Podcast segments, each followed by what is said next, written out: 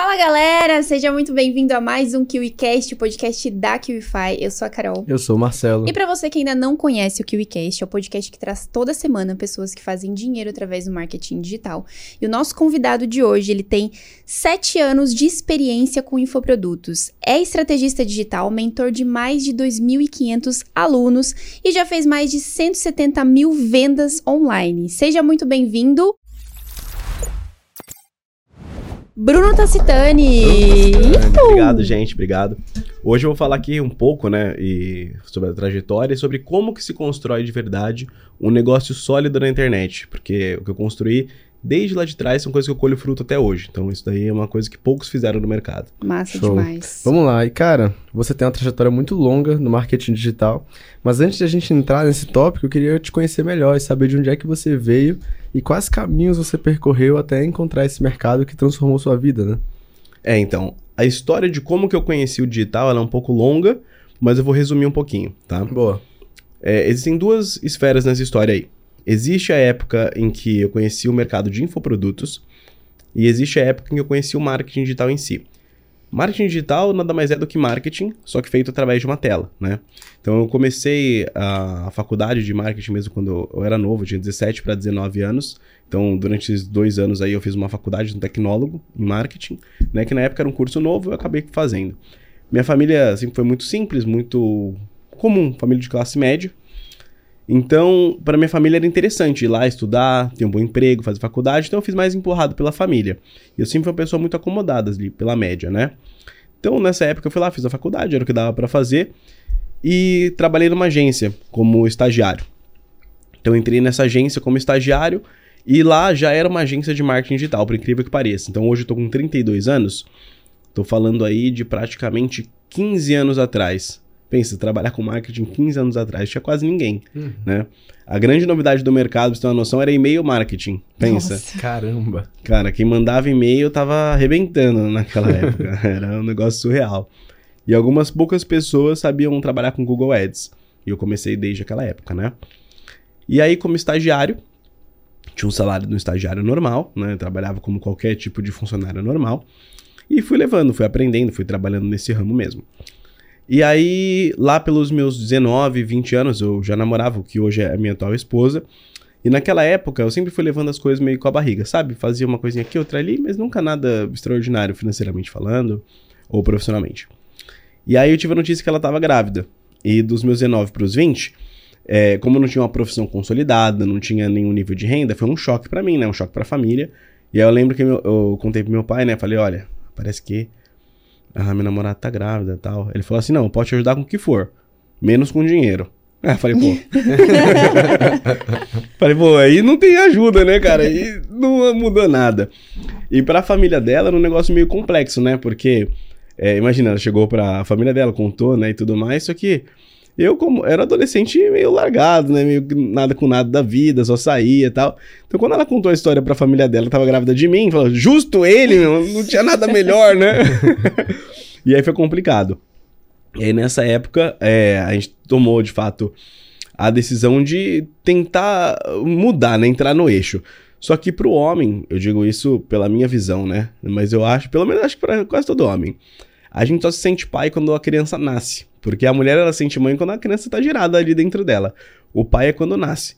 Então, até a criança nascer de fato, eu não tive anseio, não tive ambição de nada. Fui levando as coisas como eu sempre levei a vida toda, como toda pessoa da classe média leva, sabe?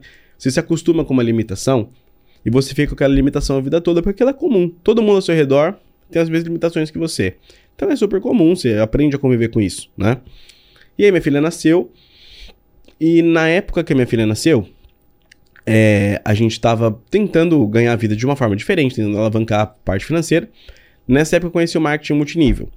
E aí eu saí do que eu fazia de digital e tudo mais e fui tentar a vida com isso. Tanto eu quanto a minha namorada na época.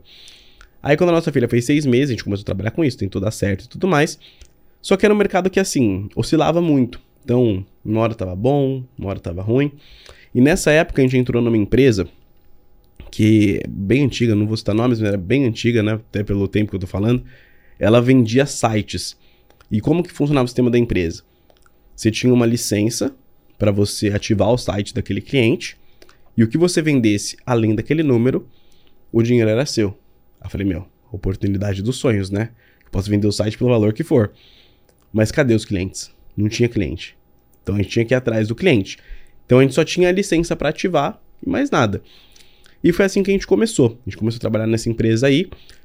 E eu não era um cara bom de vendas. Essa é a realidade. É, eu não, não tinha muita habilidade de vender. Aí o que, que eu fiz? Nesse período, comecei a tentar estudar sobre vendas e tal. Aí eu não tinha também muito dinheiro para comprar livro e investir. Aí eu, uma, até uma, uma curiosidade. Nessa época eu fui na, na antiga Saraiva, que antes tinha Saraiva pra todo uhum, lugar, né? Agora uhum. acho que não tem mais, acho né? Acho que acabou. É. Aí eu lembro que na Saraiva você podia pegar um livro e ler de graça. Porque você podia. Não é que você podia ler de graça, né? Você podia sentar ali e ficar com o tempo que fosse. Eu já fiz isso. Já fez? Já fez. É, eu fiz isso. Aí eu pensei, bom, tem que aprender sobre vendas. Aí eu fui lá, procurei os livros, eu vi lá, vendedor pitbull. Falei, é esse que eu quero ser. Aí eu peguei o livro e comecei a ler igual doido ali e li o livro de graça. É, e olha que história curiosa, né? O vendedor Pitbull, quem escreveu esse livro, chama Luiz Paulo Lupa. Foi o maior vendedor da história, né? É, do Brasil, assim, o mais famoso de todos, né? Saiu depois em matéria de, de Forbes, outras revistas.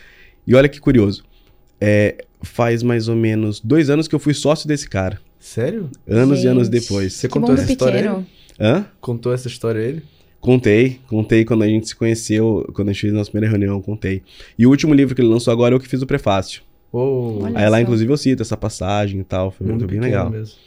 E aí, que aconteceu, cara? Eu queria aprender a vender, era meu sonho vender, porque eu sabia que se eu vendesse, se fosse um bom vendedor, eu poderia mudar a realidade, não só minha, mas da minha filha e da minha namorada na época. E tentei, tentei fazer tudo que era possível, só que lá era muito complicado, porque tinha treinamento de venda nessa empresa, só em contrapartida o treinamento não era tão bom assim. E eu tinha que sair da minha casa, lá na zona norte de São Paulo. Tinha que sair andando da minha casa e andando até o centro de treinamento. Tava um quilômetro e meio, dois quilômetros mais ou menos. Só que aí tudo era de roupa social. E eu só tinha uma roupa social, uma camisa, uma calça e um sapato. Era um de cada mesmo. Não um de cada pé, tinha dois pés, né? aí beleza. Eu ia e voltava todos os dias andando. Então dava entre 3 e 4 quilômetros andando. E aí quando eu chegava em casa eu lavava a roupa, né? Botava pra lavar, botava pra secar, pro dia seguinte andar de novo, né? E fazia esses treinamentos. O que aconteceu? Eu comecei a andar muito, e aí esse meu sapato começou a fazer um buraco, né? Porque não, não tem sapato que aguente. Aí eu fazendo buraco. Aí que começou a acontecer ao longo do tempo? Todas as minhas meias nessa época, ah, elas tinham um buraco embaixo, né? Aí eu, eu, tinha até um estoque de meia furado. Aí foi assim que eu fui aprendendo a vender. Daí eu me lembro que nessa época a gente conseguiu uma estratégia muito boa é, pra gente vender os sites, que era mais ou menos a seguinte: essa aqui era legal, até quem quiser usar aí, hoje em dia deve funcionar. É mesmo? É, até hoje deve Manda funcionar. Aí. É, o pessoal lá, eles eram um pouco lentos, assim, para vender. Não é que eles eram ruins, eles eram um pouco devagar. E aí eu percebi que o sistema da empresa não funcionava tão bem assim. Por quê? Ele fazia a gente apresentar um site meio que pronto para o cliente, e a gente apresentava. Se o cliente quisesse comprar, ele comprava, senão ele ia embora. O que, que eu pensei? É muito mais difícil a pessoa dizer não caso ela tenha opções. Porque aí ela pode dizer sim para pelo menos uma de três. Então ela pode dizer não para 1 barra 1 ou sim para 1 barra 3. Tem mais possibilidade. Então foi assim que eu comecei a vender. Eu criei alguns planos diferentes para bolsos diferentes para clientes diferentes. E aí foi meio que essa jogada. E aí como que a gente fazia para captar cliente? Na época não tinha os recursos que tem hoje, rede social, coisa assim, não tinha. tinha na época tinha Facebook, mas era bem fraquinho, não, não tinha como. Não existia Facebook Ads naquela época ainda. E não tinha como a gente captar online nenhum cliente. Tinha que ser na raça, cara. Você acredita? Como era? Era assim, ó. Minha esposa passava em algumas lojas, fingindo que era cliente. E aí ela ia lá, conversava com o pessoal e fingia que estava interessado em alguma coisa ali da loja e tudo mais, pedia um cartão e perguntava se o dono era o Paulo. Ah, o dono daqui ainda é o Paulo? Ah, não, o dono daqui é o André. Ela anotava o nome atrás do dono e voltava para casa. Fazia em várias lojas, assim, ao longo de uma rua toda. Aí, beleza. Chegava em casa, planilhava. Loja falando de tal, telefone tal, dono André. E ela planilhando. Depois ela ligava para esse lugar. Falava, oi, tudo bom? Boa tarde, aqui é a Jaqueline. Tô fazendo um trabalho aí na região de marketing digital. Eu queria falar com o André. Porque ela sabia o nome do dono. Uhum. Como ela sabia o nome do dono, a atendente, que geralmente os negócios assim locais, eles são familiares. A pessoa ficava com medo de não passar o telefone. Então passava o telefone direto pro dono, falava, ixi, você sabe o nome do dono é porque é alguma coisa que ele tá afim. E aí ele atendia. Como era um trabalho feito teoricamente na região, ele pensava, ah, se não fizer, meu concorrente vai fazer. Então a gente conseguia marcar a reunião. E aí quando ela marcava a reunião, ela falava assim: olha, vou levar aí para você meu melhor especialista em estratégia. Era, era eu. aí eu ia lá, fazia a reunião e apresentava um barra 3. Aí o que, que eu percebi? Era mais fácil fazer uma reunião de, de duas etapas. Então quando eu fazia a primeira reunião, eu não apresentava mais o preço. Eu ia lá, colhia as informações, entendia o que a pessoa precisava, depois eu voltava numa segunda reunião e apresentava três pacotes que teoricamente foram feitos para ele. E aí ele escolhia um barra 3 de acordo com o bolso dele. Entende? Uhum. E aí foi desse jeito nessa época aí que a gente saiu de zero para aproximadamente uns 30 mil reais de comissão em um mês lá naquela empresa. Caramba, oh. isso porque você leu o livro lá, Vendedor Pitbull, e fez o treinamento. É, e a gente aplicou o nosso próprio sistema de vendas. A gente Nossa. inventou esse sistema. Aí a gente era bem novinho na época. E eu lembro que eu fui um dos maiores vendedores na época lá. Eu digo eu porque eu vendia, né? Mas era um trabalho mútuo, a gente fazia em conjunto. E foi assim que a gente começou a nossa vida. E aí, apesar de parecer muito dinheiro, naquela época você imagina, pô, a gente tava com 21 anos e minha esposa 20. Tô falando aí de 11 anos atrás. A gente ficou milionário, né, na nossa cabeça. Falou, meu, agora a gente não pode mais comer em qualquer lugar. Fica andando de ônibus, né? Pelo amor de Deus, né? A gente agora ganha 30 mil por mês, né? Não tem como, não dá. e aí a gente começou a gastar como se ganhasse 30 mil por mês. Aí no, dia, no, no mês seguinte a gente fez uma festa de aniversário pra, pra nossa filha, que tinha acabado de fazer um ano. A gente fez lá pra ela um dos melhores bufês que tinha, pagamos tudo à vista. A gente comia todos os dias fora. A gente já tava rico na nossa cabeça, né? Ainda mais com as projeções dos próximos clientes que iam pagar. Então a gente já tava muito rico. Falei, ah, a vida agora finalmente entrou no eixo, né? Ah, um mês foi passando, nenhum cliente fechou. aí o outro mês foi passando e por aí foi. Só que nisso a gente fez o que todo brasileiro faz. Quando você acha que você vai ganhar dinheiro e você não tá com o dinheiro ainda no seu bolso, o que, que o brasileiro costuma fazer? Gasta antes de ganhar. E com o que, que ele costuma gastar? O que, que ele usa para gastar na frente? Cartão de crédito. Cartão de crédito. Então. Mas a gente não tinha cartão de crédito. Mas a avó dela tinha cartão de crédito. Hum. Aí que mora o perigo. Você já ficou devendo cartão de crédito de idoso? Cara, é pior que a Giota. É mesmo? É. Por quê? Porque o idoso, ele tem uma questão que é assim. Ele pensa, pode sujar qualquer coisa na minha vida, até minha casa, mas meu nome não. Meu nome é a única coisa que eu tenho. E aí, quando começou a entrar naqueles rotativos do banco, começou a virar uma dívida impagável. Porque a gente pagava o mínimo e voltava a dívida. A gente não sabia, a gente nunca tinha usado o cartão de crédito na nossa vida. E aí ficou nessa, ficou nessa, ficou nessa. E aí a gente começou a entrar num rolo muito maluco, né? Nesse período aí. Quanto de dívida de cartão hum. de crédito? Eu não lembro. Quanto que era, amor? 40 mil? 40 mil de dívida começou a girar ali dentro. Foi um negócio muito estranho. E aí, naquela época, eu me lembro que teve um fator motivador, né? Com relação ao que me fez prosperar, assim. Eu lembro que um pouquinho antes de eu começar a vender bem, eu tava numa farmácia, né, com a minha filha no colo e tal. E a gente tinha, tinha que comprar uma fralda, alguma coisa assim. E aí o dinheiro era bem contadinho. Foi um pouco antes de eu começar a vender bem nessa empresa aí. O dinheiro era bem contadinho. Aí eu tava com cartão de crédito já emprestado da, da véia. Aí beleza, a gente foi lá, tal, fui passar o, troço, tava procurando fralda tudo. Aí minha filha fez o que toda criancinha faz, né? Foi pegar o negócio da estante. Toda criança faz isso quando tá no colo.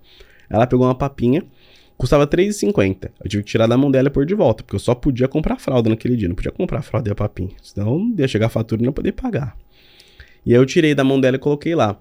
E eu me lembro que foi nesse dia que me deu o primeiro estalo de ambição da minha vida. Que eu pensei assim, cara, quantas vezes eu vou ter que tirar uma coisa da mão da minha filha para colocar de volta na prateleira por causa da minha incapacidade técnica de executar alguma coisa? E aí me veio uma, um monte de coisa na cabeça, né? Todas as limitações financeiras que eu tive na minha vida, as privações. E eu percebi que aquilo foi causado não por uma, uma coisa ruim, não é que meus pais fizeram isso de propósito, mas aquilo foi causado por uma ausência de coragem dos meus pais. E eu não queria que minha filha ela tivesse uma vida infeliz. Não que o dinheiro não é, esteja atrelado à felicidade, mas ele resolve muito problema. Sim. Eu não queria que minha filha tivesse uma vida infeliz e com privações por conta da minha ausência de, de coragem, sabe? Então, como eu sempre fui uma pessoa acomodada, isso foi o que mudou o jogo para mim, sabe?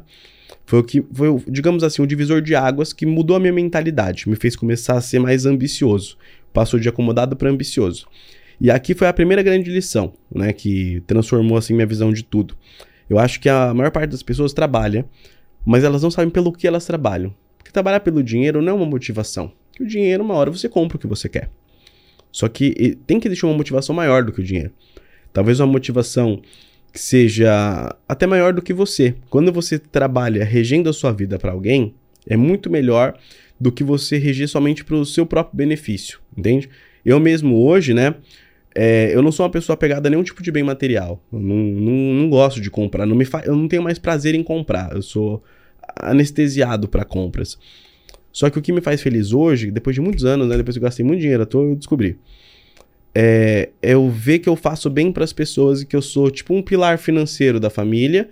Não ao ponto de ser o banco da família, não é, não é isso, mas alguém que traz segurança e que eu consigo privar as pessoas de passar por momentos ruins graças a um esforço que eu já paguei o preço lá atrás, sabe? Legal. Então isso foi uma coisa que é, eu adquiri essa maturidade ao longo do tempo, né?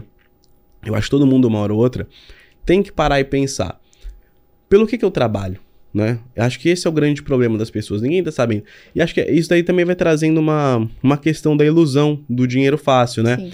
A pessoa vai se esforçando muito e fala, nossa, mas é muito esforço. E é lógico, você vai parar quando você tem muito esforço, porque você não tem um objetivo, né? Se você tem um objetivo, você supera. É aquela velha história, né? Quem tem um porquê, enfrenta qualquer como. E as pessoas hoje elas não têm um porquê. Elas querem ganhar um dinheiro porque o fulano tem um carro melhor que o delas. Isso não é uma motivação, isso é uma comparação. Então é um motivo baixo. E foi assim que a gente começou nossa vida. E a gente tentou pagar esse cartão, nunca conseguiu. E foi isso.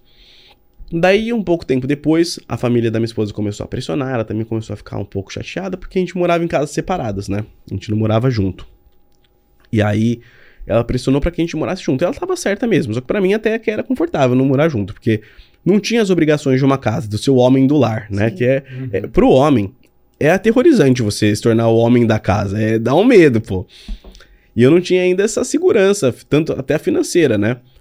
Até porque já tava nesse troço do cartão na época. Que curioso essa, essa, essa jornada, né? Porque o homem, quando ele não tá seguro, é aterrorizante. Mas depois que ele já adquire essa segurança, é o que, é o que dá prazer. Como você uhum. disse aí, né? Que hoje que uma das coisas que te dá prazer é poder ser o pilar, a segurança da família. Bem observado. É, é exatamente isso. É porque assim, são duas fases diferentes. Quando você não consegue, você tem uma sensação de impotência. Essa impotência te paralisa. Quando você já experimentou algum nível de sucesso que seja, quando eu digo sucesso, não é você ganhar milhões, mas você fazer algumas coisas que dão certo. Você ganha mais confiança e o processo de confiança ele é gradativo, né? Tem gente que fala assim, ah, você tem que se ferrar muito para ganhar confiança. Não é isso. Você tem que acertar muito para ganhar confiança. Se você só errar, você não vai ser confiante. Você conhece alguém que só erra, só faz cagada e é confiante? Você não conhece. Entende? Então, as pessoas, elas às vezes trabalham do jeito errado. Essa é a realidade. Sim. E aí, foi assim que a gente começou. E a gente tentou se juntar. Nossa primeira tentativa foi morar num quartinho lá na casa dos meus pais lá. A gente morava todo mundo, né? Meus pais, minha avó, meu irmão mais novo. E aí tinha um quartinho lá que ninguém usava. Se juntou lá, botamos uma cama, um guarda-roupa e foi morar lá. Só que era um pouco complicado, porque quando você mora com família, aí acaba tendo conflito de uma coisa ou de outra. A gente acabou tendo um conflito em casa. E aí a gente decidiu que era hora de sair. Só que a gente não conseguia sair com reserva, porque a gente tinha, na realidade, na conta mais ou menos uns 300 reais. E aí tinha mais 70 reais. A gente já tinha saído daquela empresa de site, tinha entrou numa nova empresa revolucionária de perfume. E não é a que o pessoal tá, tá imaginando. É uma ainda mais antiga que essa. E aí, beleza, a gente tinha um perfume para vender, 70 reais pra comprar um outro perfume e tinha mais 300 reais na conta. A gente juntou todas as nossas coisas, que não eram muitas, dava para enfiar numa sacola, e a gente foi para um outro lugar. A gente foi morar na periferia de São Paulo, no pé da favela num lugar chamado Vila Zilda, numa rua chamada Travessa Antônio Alcima. Depois vocês procuram lá no Google, vocês vão ver. O negócio é esquisito, gente. Nada contra, mas era esquisito. Aí, beleza. A gente foi morar lá. Por que, que a gente foi morar nesse lugar? Porque era o que o nosso dinheiro podia comprar, o que a gente podia pagar, e a gente queria ser independente, independente das condições. Daí a gente tinha um colchão, tinha essa bela reserva financeira que foi queimada, porque tinha que dar depósito, né? Quando a gente deu depósito, acabou o nosso dinheiro. Pensa, São Paulo é uma das cidades mais caras do mundo. Lá, 300 reais o aluguel era um negócio que era tipo um pulgueirinho. Então lá tinha rato, tinha enchente, a gente morava de, de frente para um córrego. Então, gente, era muito complicado, mas era o que a gente podia pagar. Uhum. Então, foi assim que a gente iniciou a nossa vida. Aí, daqueles 70 reais, a gente tinha que vender o perfume que a gente já tinha estocado para vender na rua. Minha esposa ela vendia na rua mesmo. Ela vendia, pegava aquele dinheiro, comprava outro e o que sobrava comprava alguma coisa para casa e foi assim que a gente foi se movimentando, né? A gente conseguiu manter nossa vida assim por algum tempo, né? Por alguns anos, cerca de um ano e meio mais ou menos, né? A gente ficou nessa, mas é mais ou menos um ano e meio. E aí, dentro desse um ano e meio, a gente começou a reparar que aquele mercado, né, de multinível não era para nós. E aí teve uma situação que um dia eu tava chorando lá, tava triste, porque a gente não tinha. A gente chegou num nível que a gente não tinha nem como fazer compra do mês, às vezes faltava comida em casa, e a gente tinha que fazer revezamento de refeição, né? Às vezes ela almoçava, às vezes eu almoçava, às vezes ela jantava, às vezes eu jantava, e como a avó dela morava na casa do lado, ela conseguia ajudar a gente com algumas refeições. Daí, é, tem um dia que eu chorei, tava triste, porque eu não tinha perspectiva de nada e eu tava chateado pela situação que eu deixei ela, deixei a nossa filha, que já tava com praticamente dois anos ali naquela época, né? E ela falou assim pra mim, falou, meu, você não reparou? Ó, tem coisa que você não é bom. Tudo que você tá tentando, você não é bom. Você é ruim mesmo, cara. Por que? Você é ruim mesmo, cara. Você é ruim, cara. Ai, você é esforçado, sabe? Dá pra ver, mas... A sinceridade de milhões. mas você é ruim. Mas por que você não tenta aquele negócio de marketing digital de novo? Eu acho que era a única coisa que você era bom. Aí eu falei, puta merda, cara. Como que eu vou começar do zero nisso, né? Porque agora eu tô falando de praticamente aí o ano de 2013. Então agora a gente já tá voltando no tempo aí quase 10 anos, né? E aí eu tomei a decisão de voltar. Então eu tentei voltar pro mercado de trabalho, não consegui emprego, porque obviamente fiquei muito tempo longe. Consegui emprego na área de telemarketing para vender empréstimo consignado e tal. Ganhava mais ou menos 500 reais, fiquei lá mais ou menos um mês. E lá foi o emprego que mudou minha vida. Por que que mudou minha vida? Porque lá eu tinha 4 horas para chegar no trabalho. Pensa que doideira. 4 horas para ganhar 500 reais. 500, 600, não lembro quanto quanto era. Aí eu tinha 2 horas para ir, 2 para voltar. Nessa época, eu baixava vídeos de marketing digital na, na, da internet, colocava no meu celular, que era muito podre, botava o, o fone ali e ouvindo na ida e na volta do trabalho. Então pegava conteúdos gratuitos, que eu conseguia o máximo que eu podia, tanto de gringo, brasileiro, e ouvindo, indo e voltando. Quando passa-se um mês, eu estou fazendo 4 horas de estudo diário ao longo de praticamente 30 dias, porque eu trabalhava de sábado também, né? Alguns sábados a gente ia, mas não era frequente. E aí, beleza, eu consegui me capacitando. Então, eu consegui aprender o marketing digital e me atualizar através do áudio, sem ver uma tela. É, então, eu pensava assim: meu, se eu tiver a oportunidade de ter a tela na minha frente, eu consigo trabalhar. E aí, eu consegui sair de lá e para uma, uma outra agência, que era uma revista. Lá eu trabalhava na parte de design e site, né? Aí você já começou a ter mais, um, mais um, um contato maior com marketing digital. Um contato maior, né? é. Ali eu fazia umas ações de e-mail marketing também. De lá eu saí para uma agência. Nessa agência, a transição teve um fato que foi importante, que é bom eu comentar aqui, que nessa entrevista de emprego, o, eu acabei abordando um cara, ele estava no Facebook, lá postou a vaga, eu falei com ele. Aí o dono me ligou, eles gostaram de mim, o dono da empresa me ligou, ele falou assim, até te contado para você essa história no, no carro, né? É, o dono me ligou e falou, cara, a gente gostou de você, a gente quer saber, ó. Você é bom de matemática? Eu falei, não. Você já trabalhou com BI? Era era para ser estagiário de Business Intelligence. Depois eu vou explicar que troço é esse. Aí falou, você é bom de, de matemática? Eu falei, não. Falou, você entende de BI? Eu falei, não. Sabe de Google Analytics? Não. Sabe interpretar dados? Falei, também, também não. Aí falou, então que porra que você tá fazendo aqui? Por que que você se candidatou? Aí eu falei, ah, porque eu sou bom em aprender. Se você colocar qualquer coisa na minha frente, um dia eu aprendo, eu sou o melhor da sua vida. Falou, então você começa amanhã. E eu comecei a trabalhar lá. É, e eu só consegui de fato aprender as coisas lá, porque eu estudava muito na ida e volta do trabalho antigo. Então, se eu não tivesse trabalhado no telemarketing, eu não teria conseguido ganhar esse conhecimento que era necessário. Então, aqui tem uma lição que é muito importante. Às vezes você está numa situação e essa situação que você está nesse momento não é favorável para você. Só que essa é uma situação que, de algum ponto, você pode extrair algo positivo. Talvez a, a, o ponto que você está hoje de inflexão, que é o ponto negativo, é o que vai te projetar para o próximo nível. Foi isso que começou a acontecer comigo. Desde lá de trás era como se eu fosse somando várias habilidades que hoje eu consigo enxergar bem, né? Então, por exemplo, aprendi desde lá de trás como se constrói uma boa oferta. Depois eu entendi o como que se estuda com velocidade, mesmo tendo pouco tempo. E depois eu entendi que se você se esforça e você aprende, você consegue evoluir muito rápido. E foi o que aconteceu comigo nesse, nesse caso aí. Então aquele meu chefe ele começou a pagar alguns treinamentos para mim, para que eu evoluísse lá e tudo mais. Um belo dia eu fui demitido dessa agência, entrei em outra agência, já como coordenador de Business Intelligence e tráfego. O BI, né, só para traduzir aqui, seria um leitor de dados. Na época a gente lia dados de Google Analytics, então chegava vários dados de e-commerce, eu tinha que traduzir esses dados em ações para falar o que, que tinha que fazer para aumentar a conversão de um e-commerce ou de um site. Era isso. Trabalhava com campanha de Google Ads. E em 2014, nessa agência, eu comecei a trabalhar com Facebook Ads. Então hoje, a gente está em 2023, faz 11 anos que eu trabalho com Facebook Ads, né? Desde os primórdios lá, eu já estou fazendo campanha. E no background você já foi pegando experiência com as ferramentas de, de bastidores mesmo, né? É, desde é, Google Ads desde e e-mail marketing desde os 17 e Facebook Ads desde 2014. 2014 2013 para 2014. Legal. Então foi meio que isso, né? Então esse ano vai fechar o ciclo de mais de 10 anos de experiência. E aí foi assim. Só que quando eu comecei a trabalhar na agência, eu tinha um problema, porque eu comecei a me questionar sobre essa carreira, né? Eu via a vida do meu chefe e tal, era uma vida legal, mas, pô, a galera tomava remédio, tomava tarja preta, uns negócios esquisitos, sabe? Todo mundo estressado, ninguém tinha vida. Hum. Sim.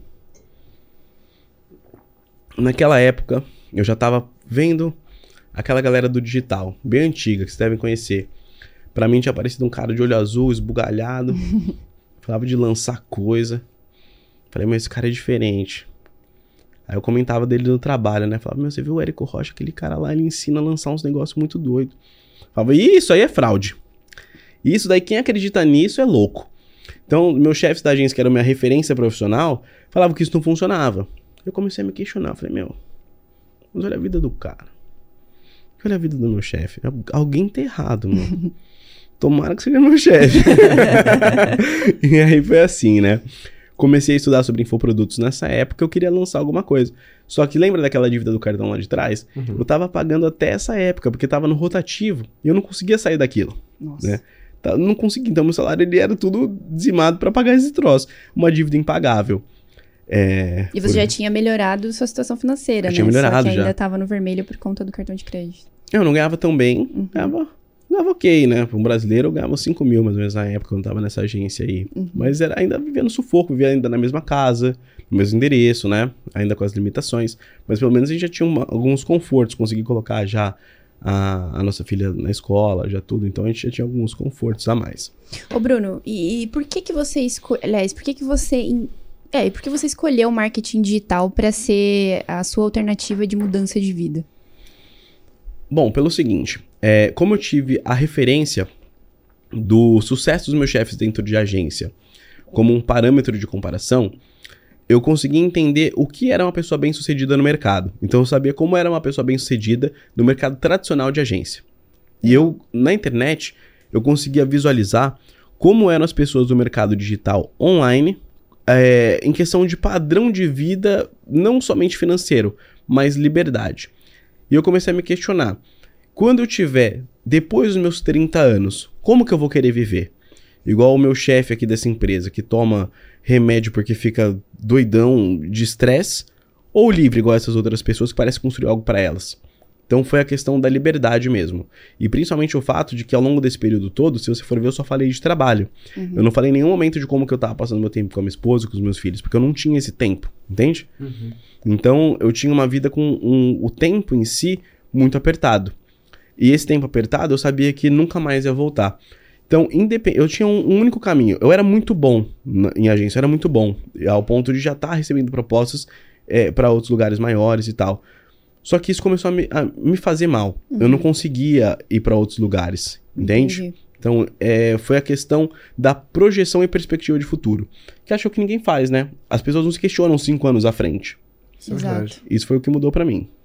Faz sentido. Agora, sim, Hoje você se especializou em estratégia digital, né? Você faz coprodução, inclusive. Uhum. Então, como estrategista digital, é, quais atividades e funções que você tem no seu dia a dia? Legal.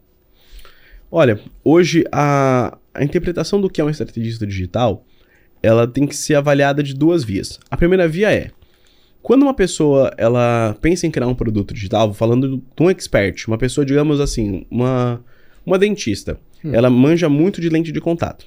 E ela quer fazer um curso que ensina a fazer lente de contato ou faceta de resina, quer fazer ele online. Quando ela pensa em fazer isso, ela tem um gap, que é o quê? Primeira coisa, ela não sabe como colocar esse treinamento no ar para vender. Ela não sabe a linha de copy, o que para nós, às vezes, do mercado é algo teoricamente mais simples. Ela não sabe o que é copy, não sabe criar uma linha editorial, criar desejo, criar o produto, criar uma oferta. Ela não sabe todo o ecossistema do digital. Então, essa pessoa, ela quer migrar, ela quer ter mais liberdade usando o digital, só que ela precisa de uma ponta. Quem que é essa ponta? É o estrategista, né? E as pessoas que hoje já têm produtos digitais, já são produtores de conteúdo online, eles têm um outro problema. Se você começa a criar conteúdo e você tenta criar conteúdo e também criar um produto e uma esteira de produto profissional, o seu tempo, o seu dia não rende. Você vai ter que ficar escravo da frente de uma tela e falando com um monte de gente fazendo gestão de pessoas. Então, a maior oportunidade de mercado que existe hoje, tá? Falando de bastidores, é justamente o ponto do estrategista. Existem duas linhas de trabalho, tá? Nos bastidores. Existe o coprodutor e existe o estrategista. Vou falar sobre os dois aqui. O coprodutor, ele é uma pessoa que ele é remunerado é, por porcentagem por ele executar algum trabalho na estrutura. Então ele pode ser um gestor de tráfego, pode ser uma pessoa que trabalha com vídeo, pode ser uma pessoa, por exemplo, que trabalha cuidando da. Seja, seja do, do e-mail ou das páginas, por exemplo. A coprodução pode ser a pessoa que faz a copy.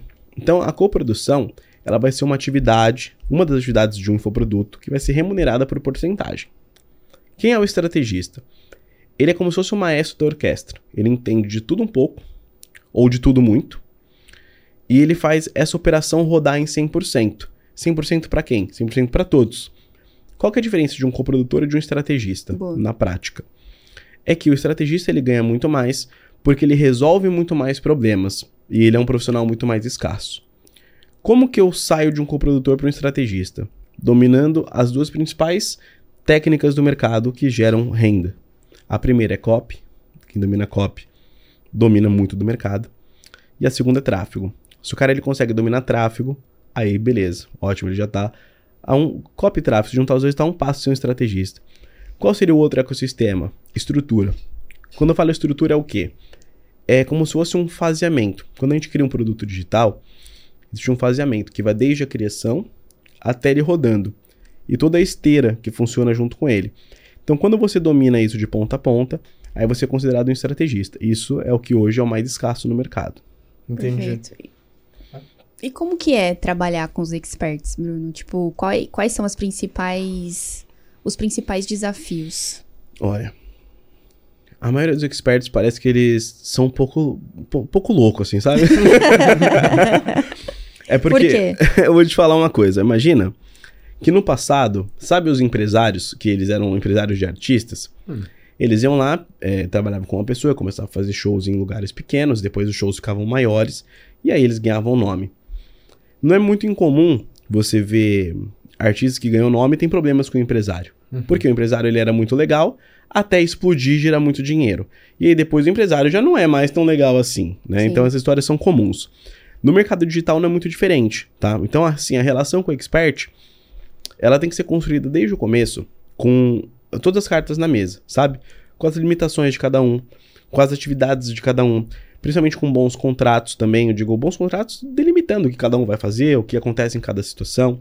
Eu acho que o problema do, do Brasil hoje é que assim, as pessoas elas tratam o digital como se ele fosse algo amador, como se fosse uma rendinha extra. Então, a relação com o expert, primeira coisa de tudo, um tem que confiar muito no trabalho do outro, sabe? Verdade. É, esse é, é, é o ponto zero, assim, de tudo. Hoje eu não tenho do que reclamar dos meus experts porque eles são pessoas legais, do bem, eu confio em todos eles, eles confiam em mim, é tudo ótimo, 100%. Mas eu já tive muito problema com o expert também. É, e geralmente era nessa transição. É meio que assim, ó. A gente nunca tem problema com o expert enquanto o projeto não dá muito dinheiro. Os problemas acontecem depois de entre 1 e 10 milhões você começa a ter problema. Nossa. Antes de bater isso, aí é tudo lindo. É tipo um casamento maravilhoso. Nossa, como eu te amo. Eu pensava que era tipo assim, pô, não tá me dando dinheiro. Aí é, você não, não, não, tem, não, não serve pra mim. É. Não, não, não é tanto. As pessoas, elas se sujeitam ao começo, roer o osso junto. Entende? Entendi. Só que qual, que é o grande ponto da questão? É, por isso que eu falei que tudo tem que ser bem conversado no início. Quando existe um alinhamento de expectativa, você explica, olha, a fase do projeto é essa aqui. Aqui a gente vai construir, vai acontecer isso, isso e isso, e a projeção é essa. Depois a gente vai entrar nessa fase aqui, e a projeção é essa. Depois entra nessa aqui, a projeção é essa. Você imagina só o seguinte cenário, você entender isso na prática. Uma das coproduções que eu tenho, a gente começou há mais ou menos uns 5 anos atrás. E era um canal que quando eu entrei tinha mais ou menos 200 mil inscritos. Hoje a gente tem 1,8 milhões e é o top 3 do segmento no Brasil, nicho de relacionamento para mulheres. Aí beleza. Você não concorda comigo que o meu papel como estrategista, ele foi muito mais intenso lá atrás do que agora? Sim, com certeza. É, pra construção, né? Foi muito mais intenso. Só que você não concorda que se isso não é bem conversado, o agora parece que eu não faço nada? É verdade. E como é que conversa isso? Boa. Porque é uma coisa que são linhas muito tênues, né, de uma coisa pra outra. Exato. A- o grande ponto é que você tem que entender que o negócio digital ele não é diferente de uma empresa. Então, uma empresa ela tem diversos setores para ser gerido. E o fato de você ter uma pessoa que ela, ela gera a empresa, que ela é um gestor da empresa, não quer dizer que ela trabalhe menos quando ela já está rodando 100%. Nada mais é do que o trabalho sendo muito bem feito, né? Então, meus produtos hoje, eles em, sei lá, vai, 95% das minhas vendas foram em coprodução, até mais do que esse percentual. Ou seja, eu sim aparecer, né? Eu por trás ali nos bastidores, então, pelo menos aí, é, vamos colocar, vai, pelo menos 165 mil vendas foram sem eu aparecer. Foi mais ou menos essa conta, assim, sabe? Mais ou menos isso. Estando nos bastidores de alguém. E o fato de você estar nos bastidores, primeiro, né? Com que você, às vezes, não, não tem a necessidade de brilhar. Tem gente que tá nos bastidores e quer brilhar igual o expert, mas o palco é dele. Exato. Entende? Isso Você tem que ficar muito claro, né? Exato, tem que ficar muito claro. E principalmente a pessoa tem que entender qual é o seu trabalho. Eu acho que as pessoas elas não conseguem explicar o que elas fazem. Quando elas não explicam, elas não conseguem valorizar aquilo que você está fazendo. Então essa falta de diálogo é o que prejudica, né? Então a- o diálogo ele é primordial e principalmente vocês saberem que todo tipo de negócio tem uma fase boa e fase ruim. Então a gente tem que passar por essas fases em conjunto. E todo tipo de produto, quando a gente coloca ele no perpétuo, meu maior negócio é o perpétuo, né? Existe uma regra para um perpétuo bom ele ser vendável. Acontece que o pessoal acha que vai pegar um perpétuo, colocar na parte de vendas e vender, não é assim. Existe um ecossistema de vendas para isso. E toda uma construção, né? Ô, c- você finalizou? Uhum, é. É que eu, eu tenho dúvidas de perpétuo, mas eu ainda tenho dúvidas sobre coprodução. Aí Pode eu quero matar um assunto e a gente passar, sabe? Sim. Sobre essa questão de coprodução, a gente já viu aqui situações bem delicadas, assim, de pessoal dizer que tem dificuldade com o expert, o expert cobra uma coisa do coprodutor, o coprodutor cobra outra coisa do expert, não encaixa. Então, uma das melhores formas que a gente tem de aprender é vendo os erros dos outros, né? Uhum. Então, já aconteceu de você perder coprodução, ter problemas de, tipo, ah, finalizou o contrato, ou sempre deu certo? E se teve, quais foram esses erros e como é que você lidou com eles? Esses Tá. problemas, no caso, né? Eu, te, eu nunca. Assim, eu encerrei coprodução duas vezes. Uma vez partiu de mim mesmo, e foi uma pessoa muito grande do mercado. Muito grande mesmo. Por que, que eu saí dessa? Porque a oferta que estavam querendo rodar, eu entrei no meio do projeto. E a oferta que estavam querendo rodar, eu sabia que não ia pegar para aquele expert. Eu ia me queimar no mercado. Então eu preferi abrir mão do que arruinar minha reputação, tá? Uma pessoa muito grande, inclusive, ela era uma das membros do Shark Tank, daquele programa lá de negócio e tal, Uhum. sabe? E eu abri mão naquela época por conta disso. Então essa foi uma das vezes que eu decidi sair. E houve uma outra vez que eu decidi sair também, é, que foi uma situação onde eu via que não era um projeto que iria pra frente, porque eu não concordava muito com a ideologia do que estava sendo vendido. Então só, só essas duas situações. Das demais, saíram comigo. das que saíram comigo, geralmente foi porque não concordavam com alguma coisa de lucratividade da minha parte, mas não porque não concordavam. Mas sabe quando você pensa assim, pô, eu ganho um milhão. Se eu tirar ele, eu ganho dois. Você entendeu? Entendi. É, o que não faz muito sentido, mas quando nego- aquilo que eu falei, quando o negócio está consolidado, pode existir esse pensamento. Por isso que desde lá de trás tudo tem que ser muito bem conversado. Agora, como que você evita esse tipo de situação, né? Que foi a sua pergunta. Hoje, com mais maturidade, eu consigo enxergar. Então, primeira coisa de todas, né? Existe uma, uma das leis, das 48 leis do poder, que diz o seguinte: a melhor forma de você vencer uma discussão é você evitar. Então, muitas vezes você quer impor uma, um pensamento seu pro seu expert porque você acha que aquilo é o ideal. Só que o fato de você impor uma coisa, ele vai aceitar e vai descer por goela abaixo. Só que isso cria um risco na sua relação. E aí, já tem um risco ali. Aí, às vezes, está fazendo uma estratégia, mas aquela estratégia não rodou como aquele cara pensaria, como o seu expert pensaria. Porque você não fez o alinhamento de expectativa. Tem mais um risco na relação. Porque você não imaginou que você tinha que alinhar porque você achava que ele já sabia. E aí alguma coisa atrasou por conta do que ele deixou de fazer. Aí você vai lá e fala pra ele que ele tá demorando e atrasado. Você tá atrasando, você não consegue fazer. Tem mais um risco na relação. essa sucessão de riscos na relação é como se fosse riscar um cristal. Chega uma hora que ele não resiste e ele quebra. Então, hoje eu vejo assim: o papel do estrategista ou do coprodutor é de facilitar. Então, o nosso trabalho é: eu sei as dificuldades dele, eu sei que ele é atrasado, que ele demora, que ele tem problemas para resolver, que ele tem vários filhos, eu sei, eu sei os problemas. Então, meu papel é, dentro das limitações que ele tem, dentro dos problemas que ele já resolve e dos pontos fracos dele, eu tenho que criar uma estratégia que seja rentável para que ele fique feliz dentro de um alinhamento de expectativa de faturamento e de trabalho para que todo mundo consiga correr bem. E quando eu for fazer algum tipo de cobrança, eu não tenho que cobrar como se eu fosse perfeito. Eu tenho que faz, fazer isso de uma maneira maleável, falando as coisas da maneira que eu gostaria de ouvir se eu estivesse no lugar dele. Perfeito. As pessoas não se colocam no lugar uma das outras, elas estão muito focadas em ter razão. Quando você está focado em ter razão, você acaba tendo razão. Só que a razão no mercado de negócio custa muito caro. Então, nos bastidores, você tem que ser uma pessoa de negócios. Você não pode só ser bom de estratégia. Estratégia é 20%, o resto é negócio. Só que quem não domina nem os 20% aí já está fora antes de começar. Perfeito. Isso também é falado no livro Como Fazer Amigo Influenciar Pessoas. Uhum. Que você tem que muitas vezes sugerir e não propriamente mandar ou, enfim, cobrar a pessoa de uma forma mais é, crítica, né? É, exatamente. Legal. Exatamente. Tem que ser 100% razão e menos emoção. Perfeito. Agora sim, a maioria das suas vendas é feita no perpétuo, né? Como você comentou aí. É, eu adoro. é especialista. Então, já que a gente tá falando com o especialista, que tipo de estrutura é necessária para vender todos os dias, Bruno? Tá. Antes de falar de estrutura, a gente tem que falar sobre estrutura de produto, tá? Primeira coisa, não é todo produto que vende no perpétuo. Teve uma vez que eu tive a oportunidade de receber a. Foi 2017. Tive a oportunidade de receber uma placa de faturamento do Érico Rocha, ele ainda entregava em mãos a placa. E aí eu pude agradecer ele, porque realmente foi o, o, grande transformador da minha vida, porque me apresentou o mercado, né? De alguma forma. E aí tinha uma placa de 7 em 12 na época, que era 7 dígitos em 12 meses, que era o meu, né? De perpétuo, que não tinha antes. aí consegui ganhar a primeira placa, porque eu não fazia lançamento para ganhar 6 em 7, não, não trabalhava com isso. Então, foi quando eu ganhei essa placa. Aí, umas semanas antes desse evento, né, que ele disse a placa, ele tava é, fazendo uma sessão lá com o livro dele, eu consegui fazer uma das perguntas ali para ele. E eu perguntei para ele, tive a oportunidade de ter a resposta vinda dele. Eu falei assim: o que, que caracteriza um produto para ele ser um perpétuo ou ele ser um lançamento? Como que você decide o que é um produto desse? A pergunta é boa, né? Essa muito pergunta boa. é muito boa. Eu perguntei boa. direto para ele, cara. Cara, eu tô curioso aqui. Então, ele falou o seguinte, ó. Clica no link da Bill. Fica até o final desse episódio para você descobrir. É, no final do episódio eu conto isso daí. Legal, boa, boa, abre um looping. Um looping no final do episódio eu conto isso daí. Mas a, a resposta é muito boa, tá? E é o que transformou meu negócio. Nossa, eu tô muito, muito curioso agora. Até porque a gente tem uma pergunta que era por aí. Sim. Pô, Bruno. Transformou meu negócio. Me pegou esse looping, cara. e aí, sobre falando, agora falando sobre estrutura de perpétuo. Boa. Vamos lá. Primeira coisa de todas, tem que ter uma oferta. Quando eu falo de oferta, não quer dizer que você tem que ter um preço bom. Quer dizer que você tem que entender na sua audiência o que, que essa audiência quer comprar e que ela não costuma achar em todo lugar.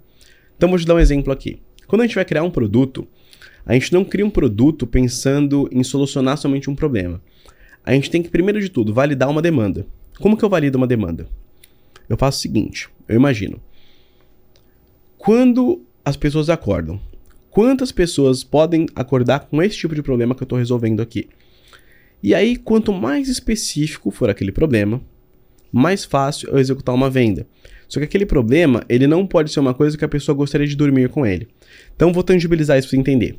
Imagina Sim. que você tá com a unha encravada do dedão. E você tem que pôr um sapato à noite, certo? Aí, você tem que pôr o sapato à noite, tem que tirar o encravado. Então não vai pôr o sapato, filho de Deus. Se não tirar, não tem Cristo que resolva. Aí você vai lá no YouTube, como desencravar a unha. Aí você vê o vídeo lá, a pessoa vai lá, começa a falar: Olha, o grande problema da unha encravada é que a unha encravada causa malefícios no seu corpo. Você fica andando, andando, o vídeo começa a te explicar tudo que a unha encravada causa. Aí você tá ali ansioso, amigo. caramba, ela causa tudo isso. Aí acabou o vídeo, você, e aí? Não tirou a unha. Aí você joga no Google, como tirar a unha encravada. Aí tem lá uma manicure, uma podóloga, né, que tá ali a 100 metros de você e vai, aí você clicou ali, vai no Instagram e vê ela tirando várias unhas encravadas. Fala, pô, tá perto de casa, eu vou lá tirar unha encravada, porque eu vou lá logo. Então você foi lá e tirou sua encravada e solucionou o problema. Isso é um produto perpétuo perfeito. É um produto que tira a unha encravada a 100 metros de você. Legal. Entendeu? Boa analogia. Sim. Boa. Isso é um bom produto. Se o seu produto não está configurado assim, ele é horrível. Não é que ele é ruim, ele é horrível. Por quê? A- diferente de um lançamento, o lançamento ele tem um evento, tá? O que, que é um evento? O evento nada mais é do que algo que tem data para começar e hora para acabar. Certo? Então vamos lá. Então, um lançamento, data para começar, data para acabar. Quando o carrinho fecha, eu sei que se ele fechar, as vagas encerram. Se as vagas encerram, eu tenho que comprar. Vamos ver se eles acertam aqui. Qual é o gatilho que isso puxa? Escassez. Qual é o gatilho? Escassez. Não. Ga- É aí que muita gente se engana. Não é escassez. Porque escassez significa pouco. Isso puxa urgência. Urgência Ah, significa urgência, rápido. boa. Urgência, é verdade. E aí, muitas pessoas elas se confundem no uso dos gatilhos. Porque a urgência é agora. Cara, corre que tá acabando, corre que não vai dar tempo. A escassez é corre porque tem pouco. No digital eu não consigo fazer corre porque tem pouco no perpétuo. E eu não consigo colocar urgência no perpétuo. Corre porque vai acabar. Entendeu? Mas tem como você fazer isso. Calma que eu já vou chegar lá. Então, esse seria o maior ponto de diferença entre os dois. E é mais, não é que é mais fácil. Só que é mais simples você vender algo para uma pessoa quando tem data para acabar. Quer ver? Eu vou ensinar um negócio para vocês conseguirem entender isso. Já viram aquele evento lá que tem de tempos em tempos, Rock in Rio? Uhum. Quanto tempo antes esgota os ingressos? Muito tempo antes. Porque ele tem limite de pessoas. Então ele tem o quê? Escassez. É, Escassez. escassez. E aí, todo mundo sabe que acaba rápido. Então ele tem o quê? Urgência. Urgência. Então ele tem urgência e escassez. Então ele esgota rápido, correto? Uhum. Tem diferença de um lançamento? Não. Não. E ele vende rápido, correto? Só que, se tivesse Rock in Rio todos os meses, eles iam precisar de outro artifício para vender, concorda? Sim. Porque uma hora esse ia parar de funcionar, entende? Então seria mais ou menos essa analogia, tá? E aí existe um preconceito no mercado, que é o seguinte, né? O pessoal para vender perpétuo tem que deixar a pessoa no timing da compra. O que que deixa a pessoa no timing da compra? É a mesma coisa que te coloca no timing para ver um show. Vou pegar mais uma analogia aqui para, porque com a analogia é mais fácil de entender, né? Perfeito. Então vamos lá. Imagina que você tá querendo ouvir uma música, a música que você mais gosta aí de ouvir recentemente, ou as músicas que você mais gosta. As músicas que você mais gosta, algumas delas você é mais propenso a ir num show, correto? Sim. Tudo bem. Mas por que, que você vai num show de uma música que você já ouviu várias vezes? Porque você gosta muito. Porque você gosta muito, mas você não consegue ouvir a música na sua casa? Por que, que você vai pagar pra ouvir a mesma música em outro lugar? Pela emoção que vai despertar em você É. por estar lá, ao vivo. Porque é uma emoção diferente, que talvez te resolva um problema. Sabe qual que é o problema que o show te resolve? Hum. O tédio e a ausência de emoções diferentes. Então, às vezes, tem coisas que te resolvem problemas que eles são intangíveis e que você nem sabia que era um problema. Hoje, o maior problema das pessoas está o quê? Em ocupar o tempo delas com algo divertido. Então, o show ele preenche essa lacuna. Então, existem alguns tipos de problema que você consegue resolver com o perpétuo que você nem vê como problema, mas você consegue criar esse problema na mente da pessoa. Entendeu? Então, esse é o ponto. É, então, vamos lá, vamos tentar tangibilizar as coisas aos pouquinhos aqui. Legal. Então, a primeira coisa de todas para você vender um bom perpétuo, você tem que criar um produto com algum tipo de diferencial. Vou pegar aqui um exemplo para você conseguir entender. Digamos que eu tenha um produto que ele ensina como conquistar mulheres. É genérico, né? Então não é algo que desperta muita atenção. Aí digamos que eu tenho outro produto. As cinco, as cinco principais palavras que você deve utilizar para prender a atenção de uma mulher. É muito mais interessante do que como conquistar. Sim. Consegui minha headline. Legal. Entendeu? Então aqui eu tenho minha headline pronta. Ok.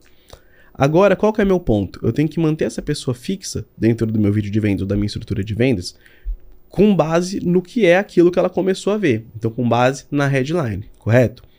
Tudo bem.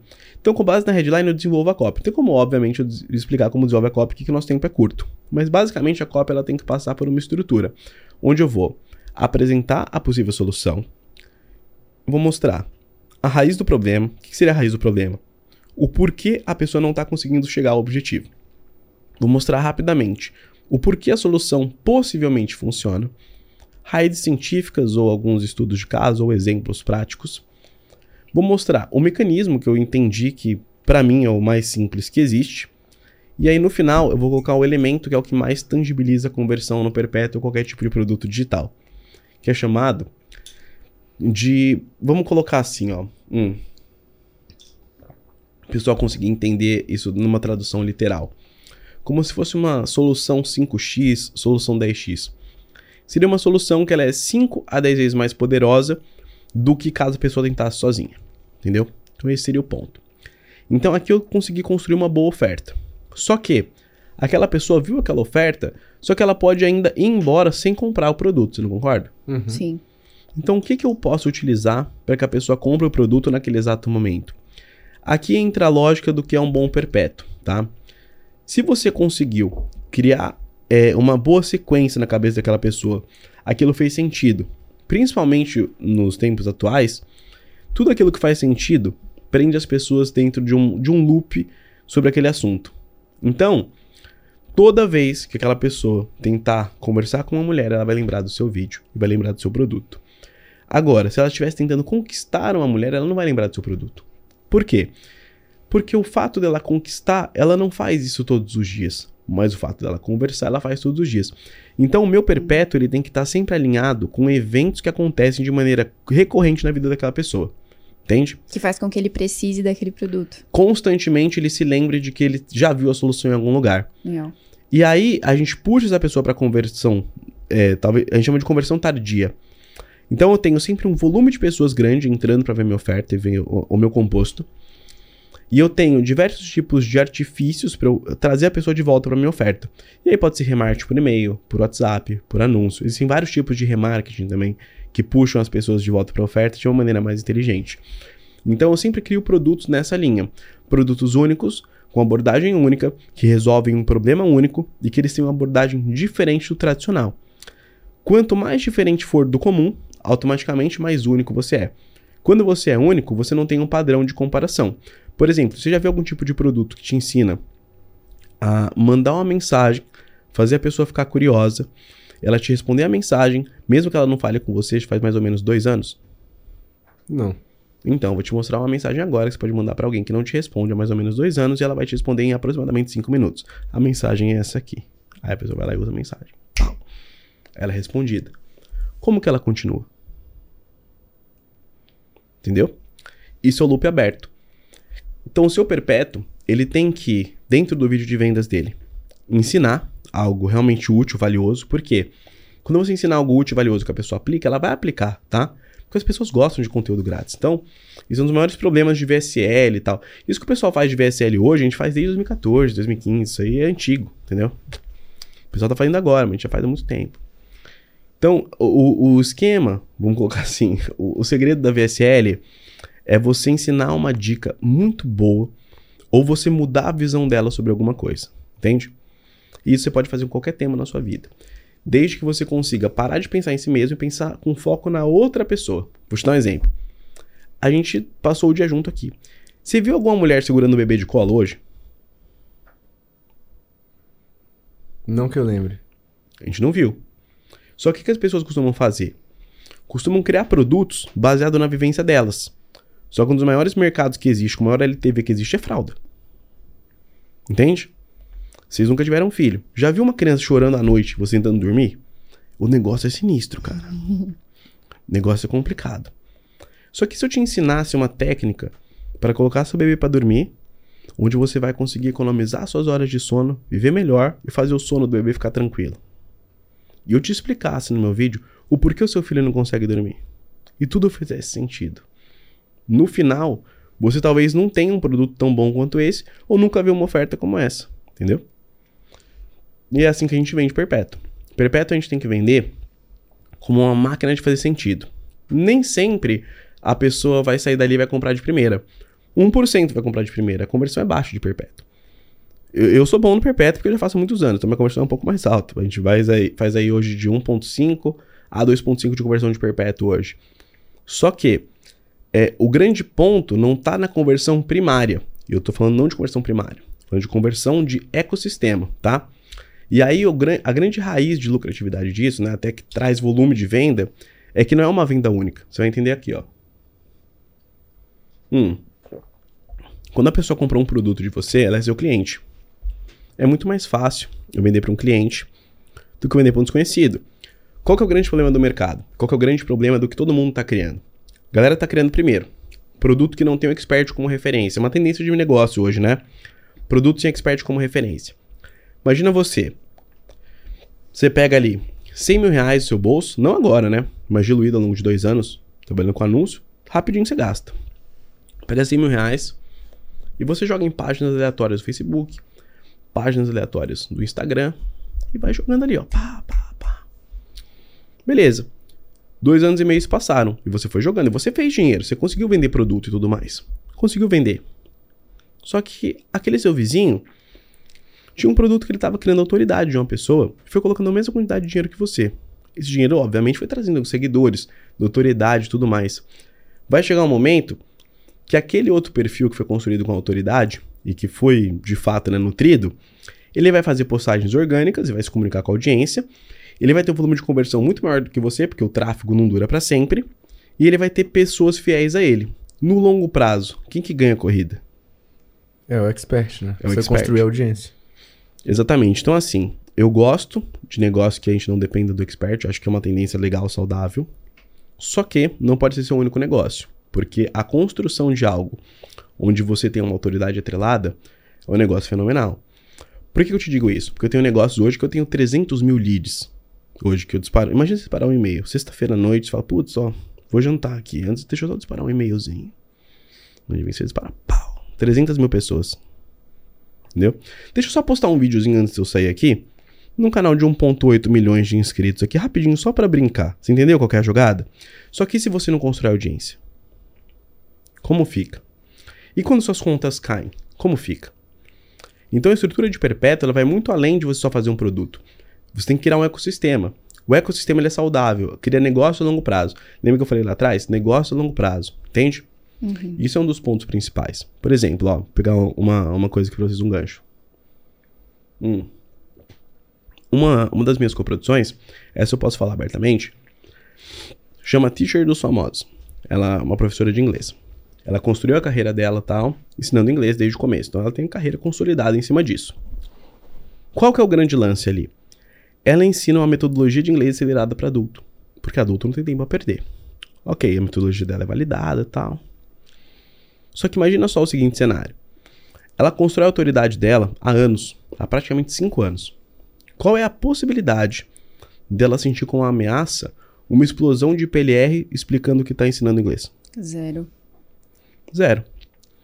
Cinco anos vão passar, concorda? Querendo ou não, não vão passar cinco anos. A gente vai investindo na imagem dela. Tá, tá, tá investindo. Daqui cinco anos, eu colho o fruto do que eu investi cinco anos atrás? Com certeza. E quem investiu em algo que não tinha expert, ele colhe o que daquele dinheiro que ele colocou? Ele não consegue colher, porque ele não consegue ter ciclo. Ele não consegue fazer recorrência e por aí vai. Não que seja um negócio ruim, mas eu acho que é interessante que a pessoa tenha diversificação. Pode ter esse modelo de negócio, mas isso aqui é algo interessante também. Tá? E o mercado ele foi um pouco se cegando para isso, mas é uma oportunidade muito boa de negócio, entende? Oportunidade muito boa. E a conversão realmente é muito boa também. Principalmente a questão de tickets mais altos, né? Porque você tem que pensar o seguinte, ó. Se eu tô falando é porque eu faço tráfego há mais de 10 anos. Então, chega um momento que isso é em qualquer mídia que você compra tráfego, tá? É, toda mídia que você compra, ela é uma mídia programática. O que, que é isso? É um leilão em tempo real que acontece ali, chamado de RTB. Esse leilão ele tem diversas variáveis que te fazem ganhar o leilão e aparecer o seu anúncio ali. Conforme o número de anunciantes vai aumentando, e é uma tendência natural de aumentando, o custo por compra, né, no caso CPA, custo por aquisição, ele vai aumentando também. Vai chegar uma hora, e isso não, não vai demorar muito tempo, vai ser muito comum as pessoas que hoje fazem um trabalho mais amador fazerem um anúncio. Esse anúncio não converter tanto lucro, tanto, tanto lucro assim direto. Não vai ter tanta lucratividade como tem agora. Hoje é baixo, mas vai ser mais baixo ainda. Por que, que isso vai acontecer? Porque a maioria dos negócios ela tem que ser voltada para o LTV. O que, que é o LTV? É o ciclo de vida do cliente. Você ganha na primeira venda, ganha na segunda venda, na terceira venda e por aí vai. Às vezes na primeira você até se sujeita a empatar. Só que se você tem um negócio construído com base em, em algo mais sólido, você pode se privar de ter lucro na primeira venda. Uma pessoa que depende de tráfego direto, não. Então esse não é um negócio para sempre. Então, quando eu falo de perpétuo, eu estou falando da construção de um ecossistema. A construção de um ecossistema recorrente, onde você vai criar um modelo de negócio. E onde você vai não somente criar um modelo de negócio, mas você vai criar algo que dura muitos anos. Por que eu te falo isso? Porque os meus negócios duram muitos anos. Uhum. Entende? Então, isso é o que eu ensino. É, é- isso é o que eu acredito. Não acho que isso seja o melhor cenário, mas acho que é um bom cenário. Porque eu sempre fui meio covarde, pra ser sincero, sabe? Mas que eu tenho investido muito, já coloquei muita mão no tráfego, mas estou um pouco covarde para colocar dinheiro. Eu não gosto de colocar dinheiro ali e pensar, ah, meu, e se sumir esse troço aí, sabe? Aquela adrenalina uhum. de lançamento. Uhum. Eu não gosto de adrenalina, não, fico um pouco de medo. eu faço lançamento, mas tenho um pouquinho de medo ali de adrenalina, sabe? Não, não é muito a minha praia, não. Hoje em dia eu faço lançamentos maiores, só que eu ainda gosto muito de uma vendinha ali, pegar meu celular, opa, olha ali, tô ganhando dinheiro o dia inteiro, sabe? Uhum. A sensação boa, dá mais segurança, sabe? Bom, eu fiquei com uma, uma dúvida honesta, que pessoal. Então, vamos uhum. supor que você está vendendo ali um produto que não tem expert. E ele até lida com essas características que você falou de, de urgência. A pessoa ela sente que ela precisa resolver aquilo ali de forma imediata. E aí eu caí lá no tráfego e eu encontrei a página de vendas, porém eu não comprei. Uhum. E por alguma razão, você não me encontrou, eu digo, com remarketing. Não, não, não captou meu e-mail, o pixel não me pegou, ainda não chegou, não chegou nada para mim. Mas eu cheguei ali de noite falei, cara, não resolvi aquela situação e lembrei do seu produto.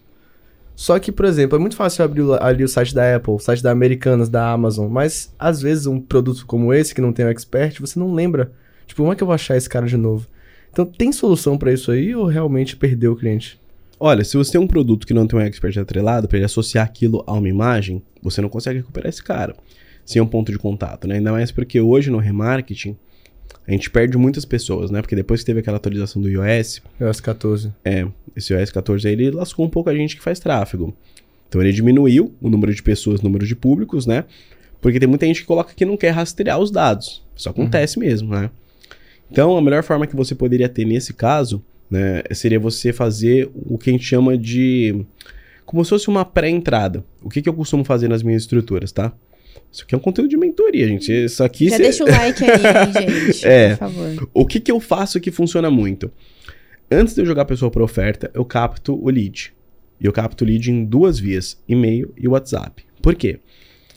Isso aqui, ó, você, cara, isso daqui, para quem não sabe, você deveria saber. E para quem trabalha e não executa, tá perdendo muito dinheiro. Quando você capta o e-mail e o WhatsApp, você tem um dado que sobrepõe o dado do pixel. Como funciona isso? Peguei o, o, e-mail daquela pessoa e o WhatsApp. É muito incomum a pessoa mudar o número de telefone dela, concorda? Uhum. Mais fácil mudar o e-mail do que o telefone. Então, como é incomum mudar o número de telefone, é mais fácil que eu encontre aquela pessoa de alguma maneira. Geralmente, quando, quando eu capto o telefone, eu não coloco o telefone, eu coloco o WhatsApp. Insira seu WhatsApp aqui. E deixo, deixo ali. E a pessoa vai inserir o WhatsApp dela. Ok. O WhatsApp ela costuma usar por vários anos, então eu tenho aquele número arquivado ali dentro da minha base de dados. Quando eu pego essa base de dados e eu jogo essa base de dados para o Facebook, eu consigo encontrar aquela pessoa. Entende? Então eu consigo subir a minha lista de leads e encontrar aquela pessoa. Entendeu? Então isso é uma variável que dá para se utilizar. O grande problema que o pessoal faz no mercado: pega a lista de leads e sobe. Se você pegar a lista de leads e subir, você não vai encontrar ninguém. Por quê? Porque você não colocou o número correto.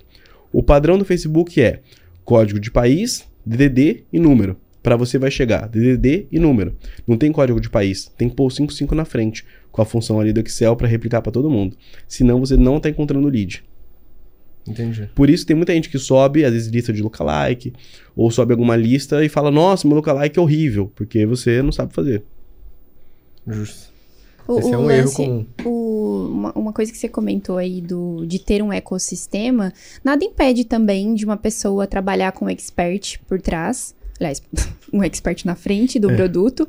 E também, dentro desse ecossistema, ter algum tipo de PLR é, como sendo um produto complementar a tudo que ele tem ali nesse ecossistema, né? Não, não, não tem esse problema. Porque assim, ó, as pessoas têm que entender o seguinte: o que é o PLR? É um produto que não tem nada, nem ninguém atribuído. Isso não é um crime. Uhum. E o sistema, o ecossistema de vendas disso é o sistema de VSL. Esse sistema de VSL, que é, são as cartas de venda em vídeo, isso é mais antigo do que tudo no digital. Então, é, o fato de você usar esse sistema de vendas com expert, você potencializa. Sim. E se você usar um produto desse tipo, também potencializa. Só que nada te impede de pegar um produto e transformar num e-book com expert. Tem um truque fazer e-book que é muito rápido. Sabe como fazer e-book em um dia com expert? Hum. Te ensinar a fazer isso aí. Ó. Isso aqui é simples. Ó. Pega o telefone, você primeiro lista um monte de pergunta. Lista um monte de pergunta para o seu expert que você faria sobre um tema. Liga para ele de vídeo e grava a ligação. Vai pegar lá, faz um monte de pergunta e vai gravar por ligação. Vai pegar isso. Você pode hoje, né? Com a tecnologia, você pode pegar isso, jogar para uma inteligência artificial, gerar um texto. Ou você pode pegar isso e mandar para uma pessoa que tem um mínimo de embasamento. Geralmente, o pessoal que faz jornalismo consegue fazer isso bem. E manda desenvolver um, um livro, um mini guia, com base nas respostas que ele te deu, deixando aquilo mais palatável numa versão de livro. Pronto, você criou um material. Coisa de uma hora você matou um produto. Coisa que muita gente às vezes fica penando meses para um produto ser feito para o expert entregar uma coisa pronta. Legal. Legal. Boa sacada. Já deixa o like aí pra essa sacada. E, Bruno, quais os principais erros que as pessoas cometem ao estruturar um funil de perpétuo? O maior erro no funil de perpétuo é imaginar que elas vão fazer a venda de primeira entrada. O maior erro de todos. Por quê? A maior parte das pessoas, quando entra na sua oferta, ela quer fazer tudo, menos comprar o seu produto. Porque vamos, vamos ser sinceros aqui. Você sabe qual que é o lugar? Essa pergunta aqui é, inclusive, é interessante. O lugar que você fica por mais tempo olhando a tela do celular de maneira ininterrupta ao longo do seu dia? Lugar que fica mais tempo olhando? É o lugar da sua casa. Ah, lugar da. Da sua casa. Tá. Fica olhando por mais Achei tempo que do celular de maneira ininterrupta. Sem ser interrompido por nenhum nada externo. No sofá? É no banheiro. Eu quase falei no banheiro, só que eu falei, pô, a gente passa tanto pouco tempo no banheiro, aí eu falei, então não é lá. É no banheiro. Porque você não, você não é interrompido por nada, certo? Então é muito comum que pessoas vejam uma oferta quando estão ali. Elas clicam, mas elas não estão aptas a, a desenvolver. Você já assistiu um vídeo de venda sentado ali no- na sua cadeirinha confortável? Não tem como, né? É um pouco difícil, né? Não? Estranho. Então a pessoa, muitas vezes ela Até já clicou, comecei a assistir, mas não terminei. ela fala, vi e comprei, inclusive tinha a ver com isso. Aí, o grande problema é que as pessoas elas começam algo num lugar que é desfavorável e depois terminam em outro lugar. Essa é a grande realidade. Então você tem que criar um ecossistema baseado não somente na venda, mas baseado no ser humano. O grande ponto é que as pessoas elas estão lendo muito dado e focando menos no ser humano. Na ponta final, quem compra é o ser humano. Não, na ponta final não existe um dado te gerar dinheiro. Não é assim, ah, eu investi tanto, me voltou tanto. Cara, essa porra não é mercado de ações, não. Alguém foi lá, comprou o seu produto e você foi remunerado por isso. Existe um fator humano ali. Se existe um fator humano comportamental, eu entendo sobre vendas, eu vou replicar em escala. Simples assim. Então, o que, que eu tenho que fazer? Se eu tenho um- um volume de primeiras entradas e eu quero potencializar a minha receita de, de ecossistema, de primeiras vendas na primeira entrada, a primeira coisa que eu tenho que fazer imaginar que, de- se eu for muito bom, 1% de quem entrar vai comprar. Quem domina o mercado? Quem sabe como vender para os 99%. 99% que saiu sem comprar. Como que eu vendo para essas pessoas aqui? E-mail marketing, equipe de WhatsApp tirando dúvida, remarketing, colocando a pessoa para te acompanhar em alguma rede social, mantendo aquela pessoa nutrida de conteúdo e alugando um apartamento na cabeça dela, que seria justamente o fundamento do seu vídeo. Sempre lembrando que dificilmente a pessoa vai entrar na sua estrutura preparada para comprar. E aqui tem uma outra função que é muito interessante. Já ouviu falar sobre envio preditivo de e-mail? Não. Vou explicar sobre isso. Funciona assim, ó. Quando você vai disparar um e-mail, você consegue puxar no seu histórico quais são os horários mais comuns da sua audiência abrir os seus e-mails. Você tem que fazer esse estudo. Se você não faz esse estudo com a sua audiência, que você está captando lead e não faz isso, tá perdendo dinheiro. Vamos lá, como funciona isso? Vou analisar os horários de maior taxa de abertura da minha, da minha estrutura ali. Por que que eu vou ver isso? Porque eu tenho que entender na minha audiência, do meu tipo de produto de ecossistema, qual é o horário mais propenso que as pessoas estão ali recebendo informações onde elas podem se concentrar e comprar alguma coisa. Então, olha, taxa de abertura e taxa de clique. Te dar um exemplo. Eu tenho nichos, eu não vou falar qual os nichos, senão o pessoal vai copiar. Mas eu tenho alguns nichos que eu trabalho hoje. É, lembrando que os principais que eu trabalho são relacionamento, e-commerce, idiomas, marketing digital. São esses os quatro principais que eu trabalho nesse momento. E eu tenho um desses nichos que a grande taxa de abertura e conversão é à noite. Então a gente dispara e-mail às vezes 11 horas da noite. 10 horas da noite. Ações comerciais estratégicas depois das 9 horas. Funciona super bem. Fiquei imaginando aqui qual lixo é. Eu tenho um chute, mas eu não vou chutar. É ele não vai poder É. dizer sim ou não, né? Depois eu posso te contar. Show. Os bastidores. Mas, offcast. Offcast. mas existe, tá? Existe isso. E é uma variável grotesca de conversão. Vamos dizer assim, mudar o horário das ações que você faz de recuperação você pode potencializar em 3, 4 vezes o retorno sobre o investimento. Meu Deus. Existe até uma questão que você pode fazer em formato de automação. Por exemplo, eu consigo fazer hoje por automação, usando algumas ferramentas, fazer o seguinte: eu imagino o seguinte funil. A pessoa entrou, virou meu lead. Se ela entrou, virou meu lead, e ela está no primeiro dia de aquisição, e ela, depois de virar o lead, durante esse primeiro dia, já são X horas do dia, tipo, é o horário do dia tal, tipo, o horário é 8 horas da noite, e ela não comprou, dispararam um, um WhatsApp ou um SMS para ela com tal mensagem. Em Entendeu? determinado horário. Isso dá para fazer. Legal. E, por- e assim, uma dúvida. É, E a gente faz. Por exemplo, você fez lá essa, esse estudo, essa captação dessa informação, desse dado, de saber o horário que a pessoa mais abre ali o e-mail e fecha. Porque existe, assim, um- alguma coisa, algum dado que diz que aquele horário ela tá propensa pra comprar e por quê?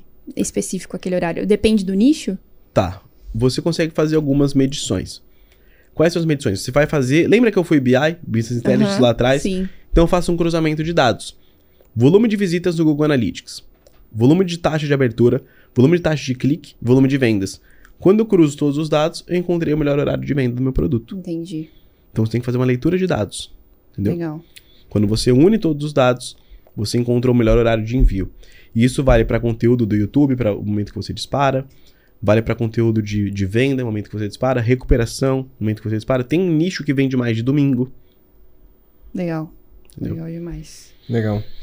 Hum, uma dúvida que me surge ainda sobre você como estrategista, você falou ali que o estrategista vai cuidar de toda a estrutura, da operação. Ele também cuida da infra? O que, que você entende como infra? Então, todas as plataformas que você vai utilizar para facilitar o seu processo, como por exemplo, ah, de recuperação de venda, eu vou usar Vox, eu vou usar WhatsApp, enfim, XYZ, ou é outra pessoa que faz isso? O ideal é que você tenha um domínio tão grande sobre tudo que você recomende a melhor e você saiba usar todas as ferramentas tão bem quanto a sua equipe. Obviamente, quando você é estrategista, você tem uma equipe, né? Só que você tem que saber usar tudo tão bem ou melhor do que a sua equipe. Então você tem que ser o primeiro. Pô, tem uma ferramenta X, você obrigatoriamente tem que saber usar. Porque digamos que aquele seu funcionário um dia, ou membro da sua equipe, tá mal. Tá com um problema. Tá igual aquele nosso amigo lá que tava no almoço, comeu dois hambúrgueres e passou meio mal. Por que será que ele passou meio mal, né? Do- Desse tamanho o negócio. Parecia um tijolo que ele comeu. Ele, ah, não sei, acho que foi o glúten. É. então, é, é, é tipo isso. Você tem que saber usar tudo. E você tem que saber usar tudo bem. No nível bom. Essa é a realidade. Porque você consegue recomendar o que é o melhor. Então, se você não sabe usar, como você recomenda o que é o melhor? Não existe nada mais frustrante, eu tô te falando isso porque eu tô nos bastidores, tá? Nada mais frustrante do que o, o seu expert chegar pra você com uma ferramenta melhor do que aquela que você tá usando. Como que você responde isso? Imagina que você só faz isso da vida, o cara te recomenda melhor do que a que você usa. Uhum, E aí? É, realmente. é verdade. É Pega muito mal. constrangedor, entendeu? Então você tem que se atualizar. A, a galera, tem gente que tá no digital achando que tá tipo funcionário público, sabe? Aposentado, para de estudar, tal. Não pode parar, não. Tem que estudar todo dia. Isso é uma habilidade que eu tenho até hoje. Todos os dias eu estudo, como se eu ainda estivesse no início. Todo dia eu estudo, todos os dias. Minha esposa tá aqui, ela é prova viva. Existe algum banho que eu tomo sem estudar? Nenhum. Há quantos anos? Faz 12 anos que eu estudo todos os dias. Todos, todos os dias. Massa. Você falou, existe algum banho? É, eu estudo no banho. Ah, com áudio. É com áudio, Legal. porque o que, que eu penso? Eu tô no banho. Eu não vou usar o celular porque se eu molhar eu vou ter que comprar outro. É Verdade. caro. Então é o único momento que ninguém vai entrar lá e encher o meu saco. E é o único momento que eu não vou ter que responder o WhatsApp. Porque minha vida hoje é mais WhatsApp do que digital em si. Porque eu tenho que mais gerir a equipe, né? Digo digital em si, eu digo colocar a mão na massa ali fazendo e tal. Uhum. Então meu tempo é mais dividido na gestão, por, por estar nas estratégias. Então, a- as partes livres do meu dia que eu tô fora de todo o ecossistema, eu tenho que estudar. Então eu uso o meu tempo livre para me atualizar, vendo coisas que são úteis. E eu faço isso diariamente. Para mim é um hobby. E você tem que ficar bom em estudar. O que é ficar bom em estudar? Você estuda, pega uma dica boa e você aplica. E tem uma, uma, uma parada também que o pessoal fala por aí. Fala assim, ó. Você não tem que ligar para seus pontos fracos. Pega aquilo que você é bom, intensifica o que você é bom e você vai ser melhor ainda. Você vai ser um merda. Por quê? No digital, aí o cara fala, não, eu sou muito bom em copy. Ele tem que ser o melhor copy que existe. Aí beleza, chega um dia, a ferramenta de e-mail falha. Aí seu expert vira e fala assim, qual foi o erro? Não sei, deixa eu ver com o rapaz aqui. E o cara desapareceu. E aí você vai fazer o quê? Você tem que entender da parada, pô. Uhum. Entendeu? Você não pode. é, assim, ó, pra você ganhar mais, você tem que aumentar o nível de responsabilidade. Não tem como, nada na sua vida, você ganhar mais sem aumentar a responsabilidade. Pra você aumentar a responsabilidade, você tem que saber resolver problema. Então você tem que ser um cara bom de estratégia, bom de funil, bom de estrutura e bom de pessoas, bom de resolver coisas. Perfeito.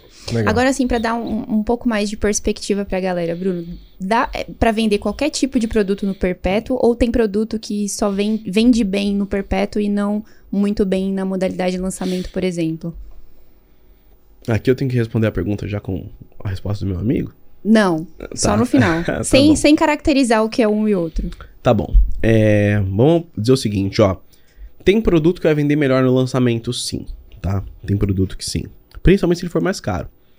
Se for mais caro, é melhor lançamento. Não quer dizer que você não venda bem produtos no perpétuo que seja um ticket alto, tá? A gente vende ticket alto no perpétuo de 1K. Tem 1K, 1K e meio, a gente consegue vender. Produto no perpétuo de 20K, a gente tem também na estrutura. A questão é, existe o como vender cada tipo de produto. Existem funis específicos para cada tipo de produto. Só que existem alguns produtos em específico que eles vão funcionar melhor no modelo de lançamento. Lembrando que não existe só o modelo de lançamento daqueles três vídeos, nanã. Uhum. Dá pra fazer campanhas de lançamento diferente também. Então, o que, que funciona melhor, tá? Acho que talvez seja essa a questão. O que funciona melhor é o tipo de lançamento ou o tipo de estratégia comercial que se adapta melhor ao seu expert ou à sua vida. Por exemplo, eu não posso pegar uma. Vou dar o exemplo da, da Carol que eu tinha comentado, a t-shirt dos famosos, por exemplo. Imagina que ela tem o seguinte cenário, tá? Ela tem. Quantos filhos ela tem, amor? Ela tem muito, eu esqueço. São três? Eu acho que ela tem uns 12 filhos. Ela- no momento ela tem três. Tá, mês que vem ela vai ter mais um. É, todo, todo mês ela tem um filho novo. Aí beleza, ela tem três filhos hoje. Vamos pensar que são três. Imagina uma Todo mãe. de- mês ela tem um filho novo. Imagina que ela tem três filhos, aí ela tem uma escola de inglês física pra cuidar, ela tem um monte de funcionário, ela tem um monte de aluno pra resolver coisas, ela tem um monte de influenciador que ela lida todos os dias. Aí eu pego esse expert e falo, vamos fazer só lançamento. O que, que vai acontecer em seis meses com essa relação? Ela vai pirar, cara. Porque a agenda dela não funciona assim. Ela não tem uma agenda propícia a isso, entende? Então, mais do que o produto em si, ele tem que, tem que ver a agenda das pessoas. Se a sua agenda é confortável para isso. Por exemplo, no meu formato, será que compensa eu fazer só lançamento no meu estilo de vida hoje? Pô, eu tenho a minha esposa, tenho um filho pequeno, o lançamento é muito desgastante. Compensa eu ficar só vivendo de lançamento? Talvez não caia bem para o meu modelo de vida atual, entendeu? Então tem que ser uma junção. Eu tenho um outro expert, por exemplo, no nicho de, de econ, chama Tom Teles. Eles também eu posso falar. São só esses dois que eu posso falar. O resto eu não posso, não, tu vai me copiar. Esses são nichos incopiáveis. Aí o resto eu não posso falar. É, ele, por exemplo, tem um. Pensa, ele tem uma operação de e-commerce gigante. Vende mais de mil produtos por dia. Cara, tudo quanto é coisa, tudo quanto é marketplace. Imagina você fazer uma gestão de um volume desse de um e-commerce que é gigantesco. Produto expedido mesmo, que é uma doideira. Cuidar de um monte de funcionário e trabalhar de alguma forma ali é, só com lançamento. Só lançamento. Imagina a doideira, cara. Como fica a agenda das pessoas. Aí também tem filho pequeno, também tem um monte de coisa pra resolver, aí tem viagem e tal. Vai chegar uma hora que você vai ter atritos com essa pessoa, não por mal, mas porque ela vai estar no estado de estresse muito grande. E às vezes o lançamento ele não é tão bom quanto você gostaria. E quando ele não é tão bom quanto você gostaria, automaticamente a pessoa começa a se questionar. Até que ponto está sendo relevante para mim essa parceria?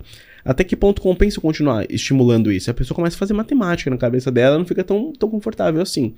Então você tem que ter estratégias, por exemplo, que você consiga vender mesmo que você esteja em períodos off lançamento. Então, às vezes, você pode fazer uma estratégia híbrida. Ter um, um produto de lançamento e um produto que não é lançamento. Ou tem um produto que você faz campanha de lançamento, mas você vende ele no perpétuo ao longo do ano. Ambos dá para fazer. Ambos vendem super bem. E ambos eu já fiz múltiplos sete dígitos fazendo. Legal. Depende do ticket, tá? Legal. Olhando suas redes sociais, eu encontrei um termo curioso que você traz. Eu queria que você explicasse pra galera e pra gente também. Que o que é que significa a cultura do caldo de cana? Isso aí é engraçado. Isso é mais ou menos o seguinte, ó. Você imagina, você tá na feira ali. Eu adoro a analogia comum, assim, do dia a dia. você tá na feira. Já foi na feira, né? Todo mundo já foi, né? Quando você vai comprar o pastel ali, tem o moço da caldo de cana. Geralmente fica do lado ali. O que, que ele faz? Como que faz caldo de cana? Você coloca a cana por um lado e sai bagaço pelo outro. Tipo isso. Qual que é a diferença disso de fazer tráfego onde você só joga dinheiro de um lado e pega do outro? É isso que as pessoas acham. Elas acham que hoje, plataforma de tráfego é fazer caldo de cana. Coloca o dinheiro aqui e sai do outro lado. Coloca o dinheiro aqui e sai do outro lado. Essa cultura é insustentável em termos de modelo de negócio. Por quê? Vai chegar um momento, vai chegar um determinado momento, onde, em alguma hora desse seu ecossistema, a máquina de caldo de cana não vai funcionar. Porque não tem como você fazer caldo de cana eterno. Não, não vai ser todo mundo que vai querer tomar aquele caldo de cana. As pessoas enjoam. E aí você vai ter que trocar a cana. Só que aí vai chegar uma hora que não dá mais para trocar a cana. E você vai ter que fazer o quê? Você vai ter que mudar o, mudar o produto. Aí a pessoa vai lá e cria um novo produto. Ela fica fazendo isso eternamente. Qual que é o grande problema com relação a isso? Todo o dinheiro que você investiu foi em produto, não em estrutura, que volta naquilo que eu falei lá atrás, entendeu? Então, uhum. esse seria um dos pontos. Existe uma outra, uma outra coisa que seria mais ou menos o seguinte. Pensa o seguinte cenário. É muito comum a gente ver pessoas que elas são muito bem sucedidas vendendo de uma determinada maneira. E ela vende daquela maneira, aquilo tá tudo bem, tudo ok. Ela vende tudo lindo, maravilhoso. Só que elas são tão bem sucedidas vendendo aquilo, ou elas são mais bem sucedidas vendendo a fórmula como elas fazem aquilo. E aí você analisa o quanto você tem de volume de pessoas que estão replicando a mesma estratégia. Toda vez que você tem uma pessoa que ela vem, pega o mercado ela puxa muita gente para usar a mesma estratégia, todo mundo fica igual. O marketing, a base do marketing não é apertar botão e fazer clones. A base do marketing é diferenciação. Então, quando você entende de estratégia, você cria estratégias de diferenciação. Por isso que as pessoas pensam assim: ah, tal, pro, tal coisa saturou. Não é que saturou. Saturou o formato de venda. Você tem que alterar o formato de venda e aquilo volta a funcionar, entendeu? Você uhum. pega essas ondas de agora, é muito comum você entrar em produtos que um parece igualzinho ao outro. Muito comum isso acontecer hoje em dia, né? Então, quem que parece diferente? Quem faz coisa diferente. E automaticamente ele acaba vendendo mais. Hoje, por exemplo, quando você tem muitas pessoas de um mesmo nicho que vendem tudo no mesmo ticket, às vezes o fato de você mudar o ticket e a abordagem, você é diferente. Você também não pode cair na utopia, também é um problema muito sério no mercado. O pessoal começa a competir entre si. Ah, a oferta do fulano. Fazer uma oferta melhor do que a dele. Só que você faz a oferta melhor do que o cara, só que você esqueceu do importante, que é o seu público. Não necessariamente aquela oferta que você criou é a oferta atraente para o seu público. Às vezes ela é atraente para você, ela é melhor que a do concorrente, mas você esqueceu de focar no cliente. Então às vezes fica essas disputas, sabe? Eu fazer melhor do que ele. E esquece o cliente. Isso aí também é uma das, um dos erros, assim, digamos, sabe? Mas. Agora sim, o que o seu amigo lá respondeu quando você perguntou o que caracterizava um produto perfeito para ser perpétuo e um para lançamento? Ó, ele respondeu o seguinte, falou, ó, a resposta para isso é depende. É a mesma resposta que eu dou para tudo até hoje. Depende. É, toda vez que você tiver um produto complexo demais para você explicar com uma ideia simplificada, o ideal é que ele seja um lançamento. Entendeu? Então essa é a lógica. Porque no lançamento você consegue reter a atenção por mais tempo. Entende? Hoje, isso aqui foi uma resposta de 5 anos atrás. Hoje, qual seria a resposta que eu daria? Trabalha com perpétuo ou com lançamento? Eu também diria depende. Só que eu diria que além disso, você tem que entender como funciona a sua agenda, a do expert e principalmente se o seu produto custa acima de 500 reais. Por quê? Se ele for abaixo, é muito comum que você tome prejuízo. Por que você toma prejuízo? Porque existe uma estrutura matemática por trás disso. E se o seu produto for abaixo disso, dentro de um lançamento, pelo preço que está o lead atualmente, é comum que caso você erre alguma coisa no processo, você tome uma bucha. E aí, como você só, geralmente, né, você leva muito dinheiro no escuro para depois você recuperar, você talvez erre alguma coisa, até por estar tá começando. Você imagina só, entre o período de captação e a abertura de carrinho, em média vai uns 60 dias, 45 a 60 dias, onde você primeiro gasta e depois você recupera. Se você erra, esse período de recuperação, lembrando que você já trabalhou 30 dias antes, viram 90 dias. Você pega a sua lucratividade e divide por 90. Quer ver? vou fazer uma conta aqui pra você entender, uma conta rápida. Ó fazer o seguinte cenário, ó. Vou te mostrar uma conta, é uma conta de 100 mil reais. Imagina que você fez um lançamento de 100 mil reais, certo? Aí você, beleza, foi lá, fez 100 mil, ah, beleza, legal. Não que seja ruim, tá? Só vou explicar matematicamente falando. Se você dividir isso por 90 dias, dá um total de 1.100 por dia, certo? Por que 90 dias? Teve o período de trabalho de construção, de captação de lead, de conversão. Então foi um trabalho de, de longa data. Se eu divido isso, da... lembrando, tá? Dividir por 90 dias. Se eu dividir isso daqui agora, tá? Agora eu pego aqui mil reais, mil e cem reais, dividir por esse período aqui. Se eu pego esses mesmos mil e cem reais e eu divido por 24, por que 24? 24 horas. Vamos ver quanto que vai dar esse número aqui pra gente. 45, tá? Eita, deu isso não. Ó. É, deu aqui o total de 45. Beleza, dividimos 100 por 45. Ou seja, esse número aqui, total, eu vou ter que agora encontrar um equity em cima disso aqui. Esse número de 45, ele me diz o quê? Se eu tivesse um produto, por exemplo, que, que fosse dentro de um valor X, eu teria que ter uma, um volume X de venda ao longo do dia para eu conseguir equalizar esse valor. Digamos que o produto que eu vendo, que eu falei para vocês tem que ser entre 500 e acima de mil reais, ele custasse 197. Eu pego 1.100 reais, divido por 197, ele vai dar um total de 5.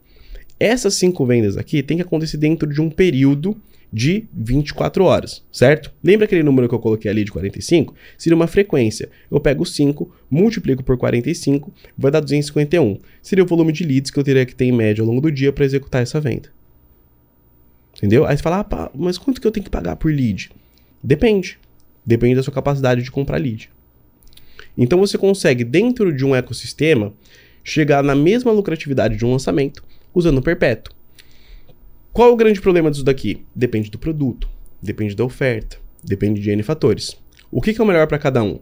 O melhor para cada um é o que acaba cabendo no seu bolso e é o melhor que acaba cabendo dentro da sua rotina, da sua estrutura. Então, se você tiver um produto onde você vai cobrar mais barato, vai no perpétuo. Se vai cobrar mais caro, vai no lançamento se você souber fazer. Só que existem estruturas de funis hoje que podem vender produtos mais caros mesmo sem lançamento, tá? Isso dá para fazer. E um outro erro comum também, tinha um comentado sobre erro, é que as pessoas elas costumam fazer muito o trabalho do Marmitex. O que, que é isso? Vou As analogias são ótimas, né? Uhum. hum. O trabalho do Marmitex é o seguinte, ó. Já compraram marmita, né? Uhum. Sim. Ó, quando você vai... Imagina o seguinte cenário, ó. Você vai lá, comprou sua marmitinha e vai comer a marmita. Quem que tem mais trabalho? a pessoa que tá fazendo aquele monte de marmita ou o motoboy que tem que te entregar a sua marmita?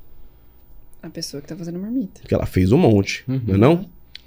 Aí você vai lá e tá comendo sua marmitinha ali. Qual que é o grande problema? As pessoas, quando elas estão construindo um produto digital, elas acham que elas têm que ser marmiteiro. O que, que é isso? Marmiteiro não que come, mas o que faz. Ela começa a fazer um monte de marmita. Ela faz, faz marmita, dananã. O que, que é marmita? É o conteúdo ela fica gerando muito conteúdo, ela gera conteúdo pra caramba. E esse conteúdo que as pessoas estão tá gerando, automaticamente ela está aquecendo uma audiência. Só que o que ela não entende? Ao longo de todos os dias, tá vindo algum motoboy pegando essa marmita e vendendo e jogando para alguém que tá com fome. E ela nem vê a marmita subindo, porque é tanto conteúdo que ela fez que ela não tá nem vendo as pessoas, mas não consegue ver. Por que, que isso está acontecendo?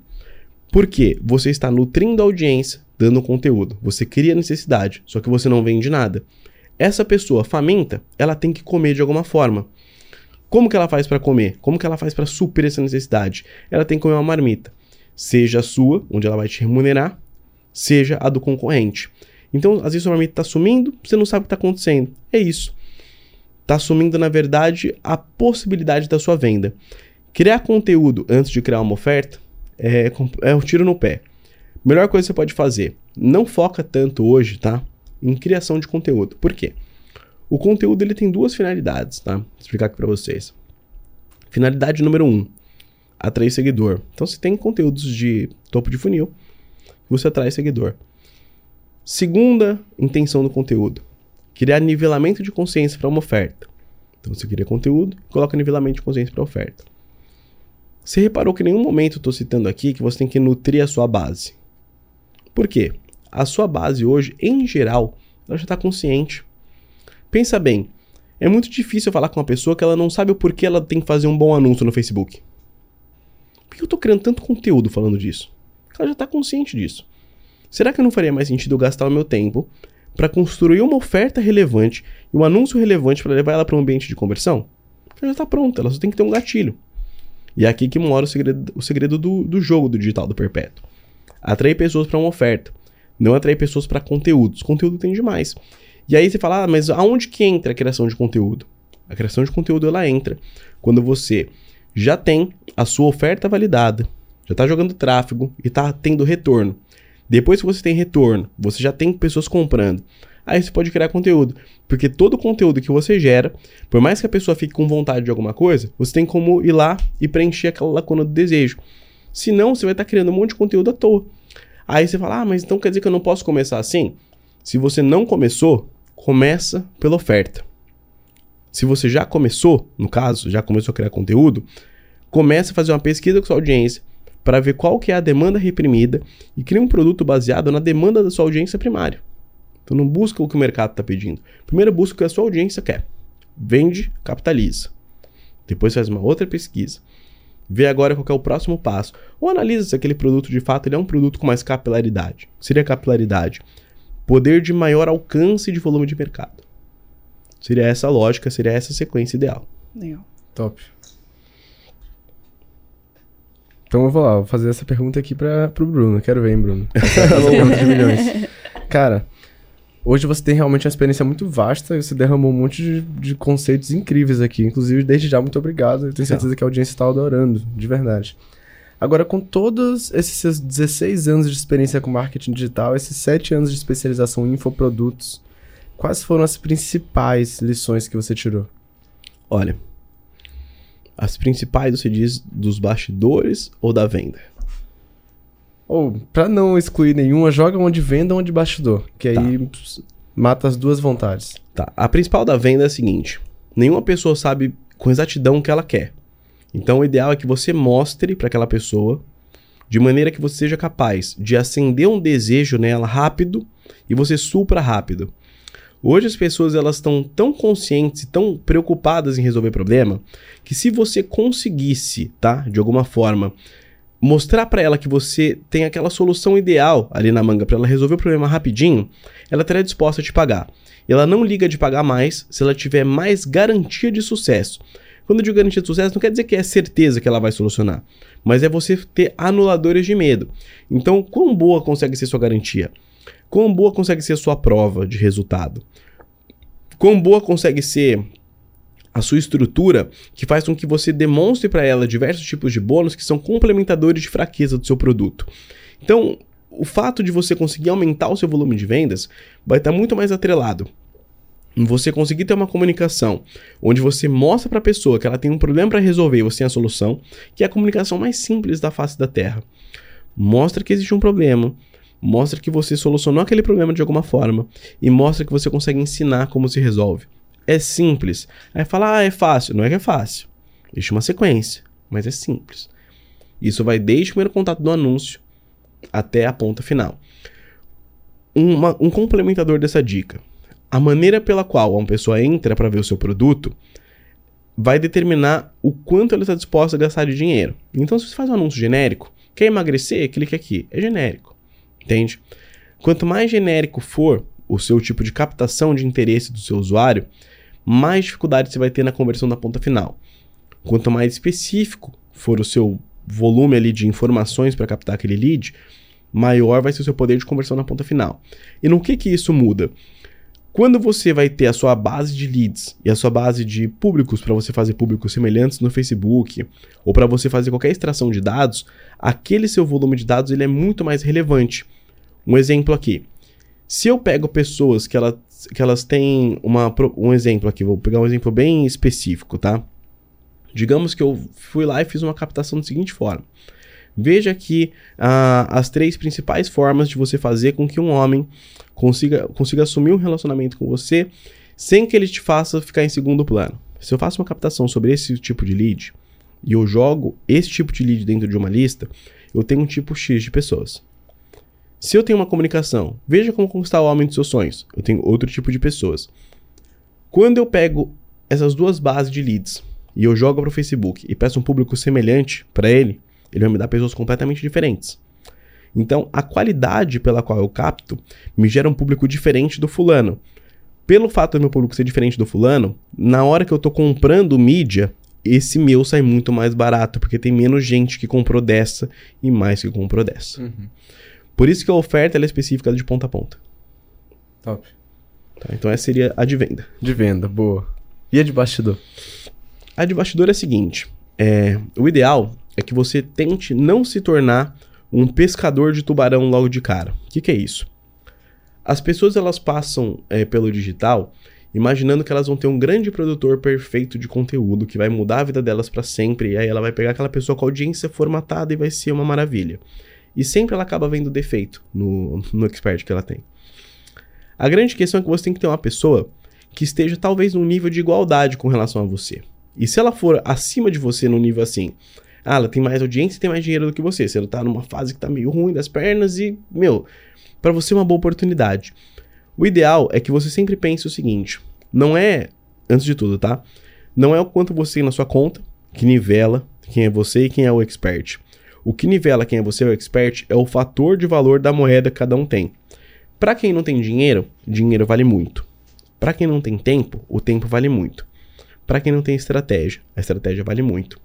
Então, para você valer muito no mercado você ter melhores negociações e melhores experts, você não tem que ter mais dinheiro, uma melhor imagem, não tem que ter nada disso. Você tem que ter uma estratégia melhor. Quando você tem estratégia melhor, você consegue parcerias melhores, você consegue mais respeito de pessoas e você consegue ser uma pessoa com mais segurança no mercado. Então, o ponto zero para você conseguir ter parceria de sucesso é você se tornar uma pessoa desejável. Isso daqui é, uma, é a teoria que eu falo, que é a teoria da gostosa na balada.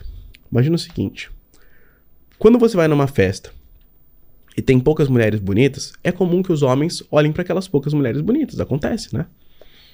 Quando você está dentro de um mercado que tem poucas pessoas que elas são realmente boas em alguma coisa, é comum que as pessoas te olhem de um jeito diferente.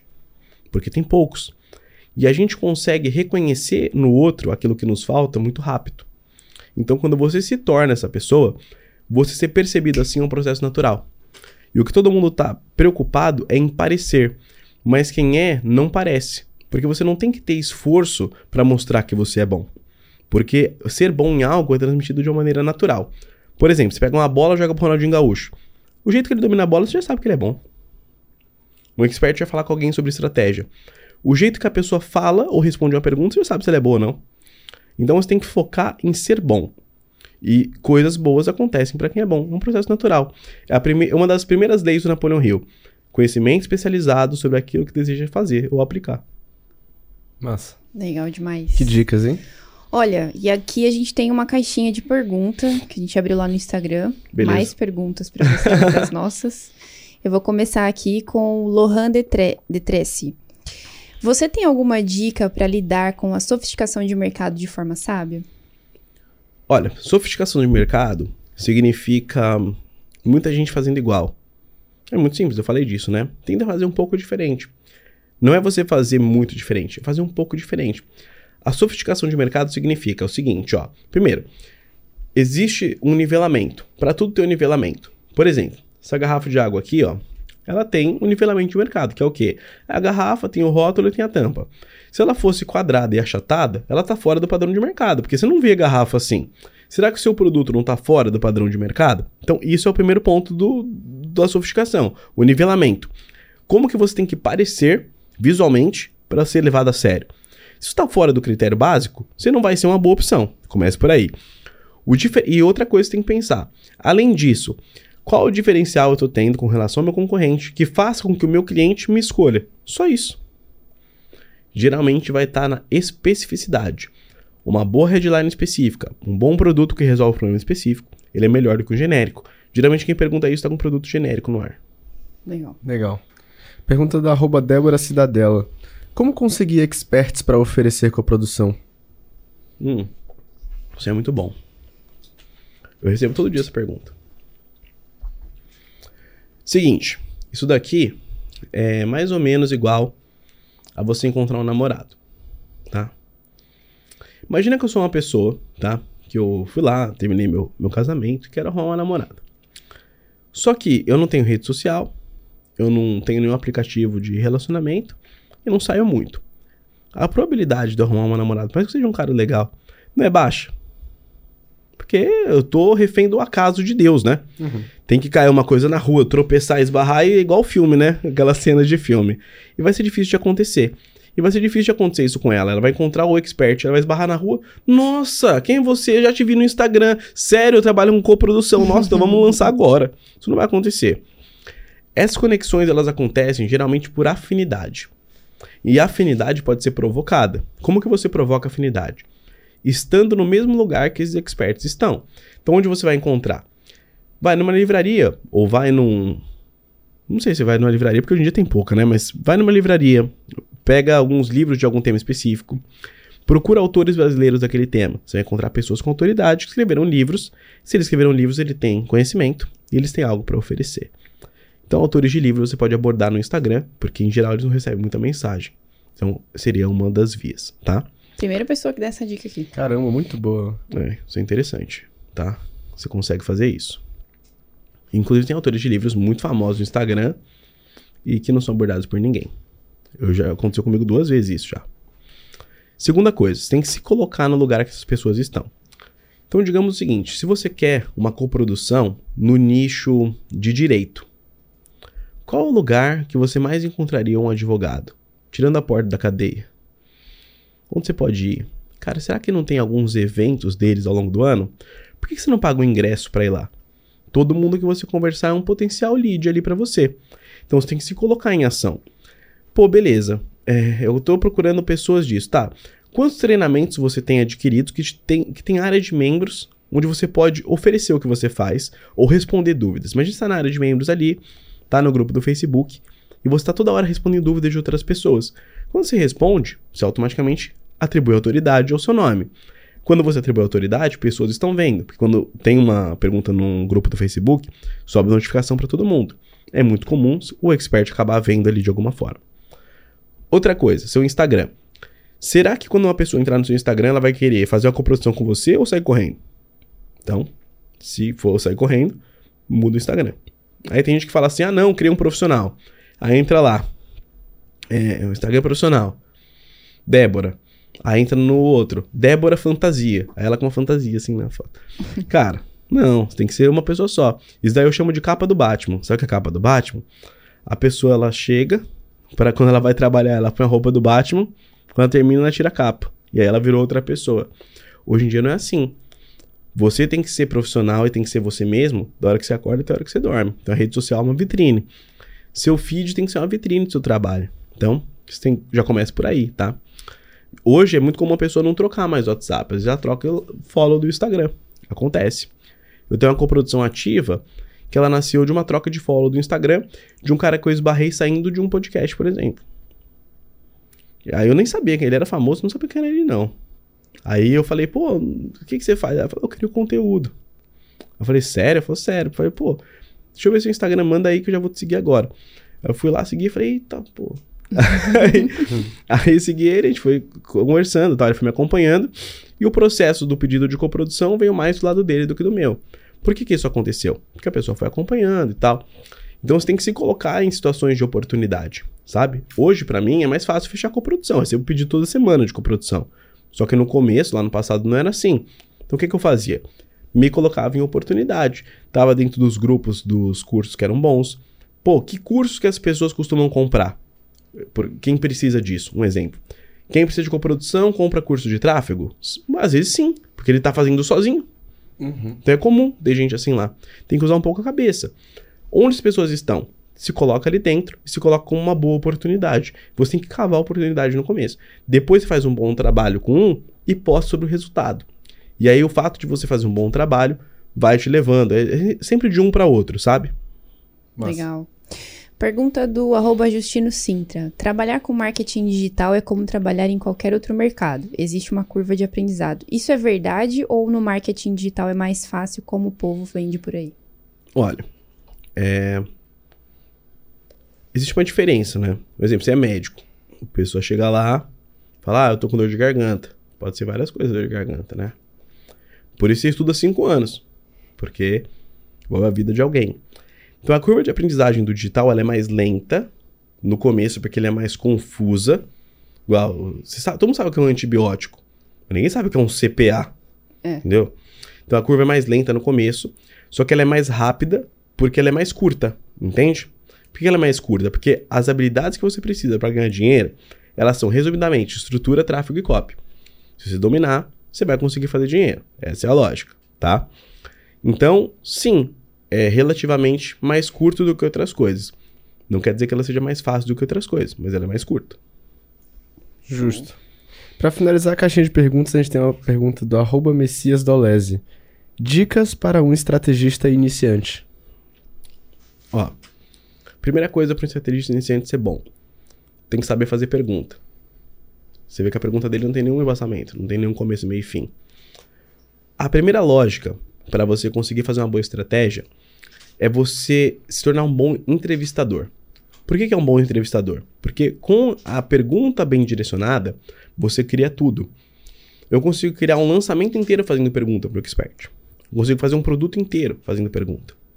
Eu consigo criar toda a linha de objeção fazendo pergunta. Imagina que eu preciso criar criativos para um lançamento.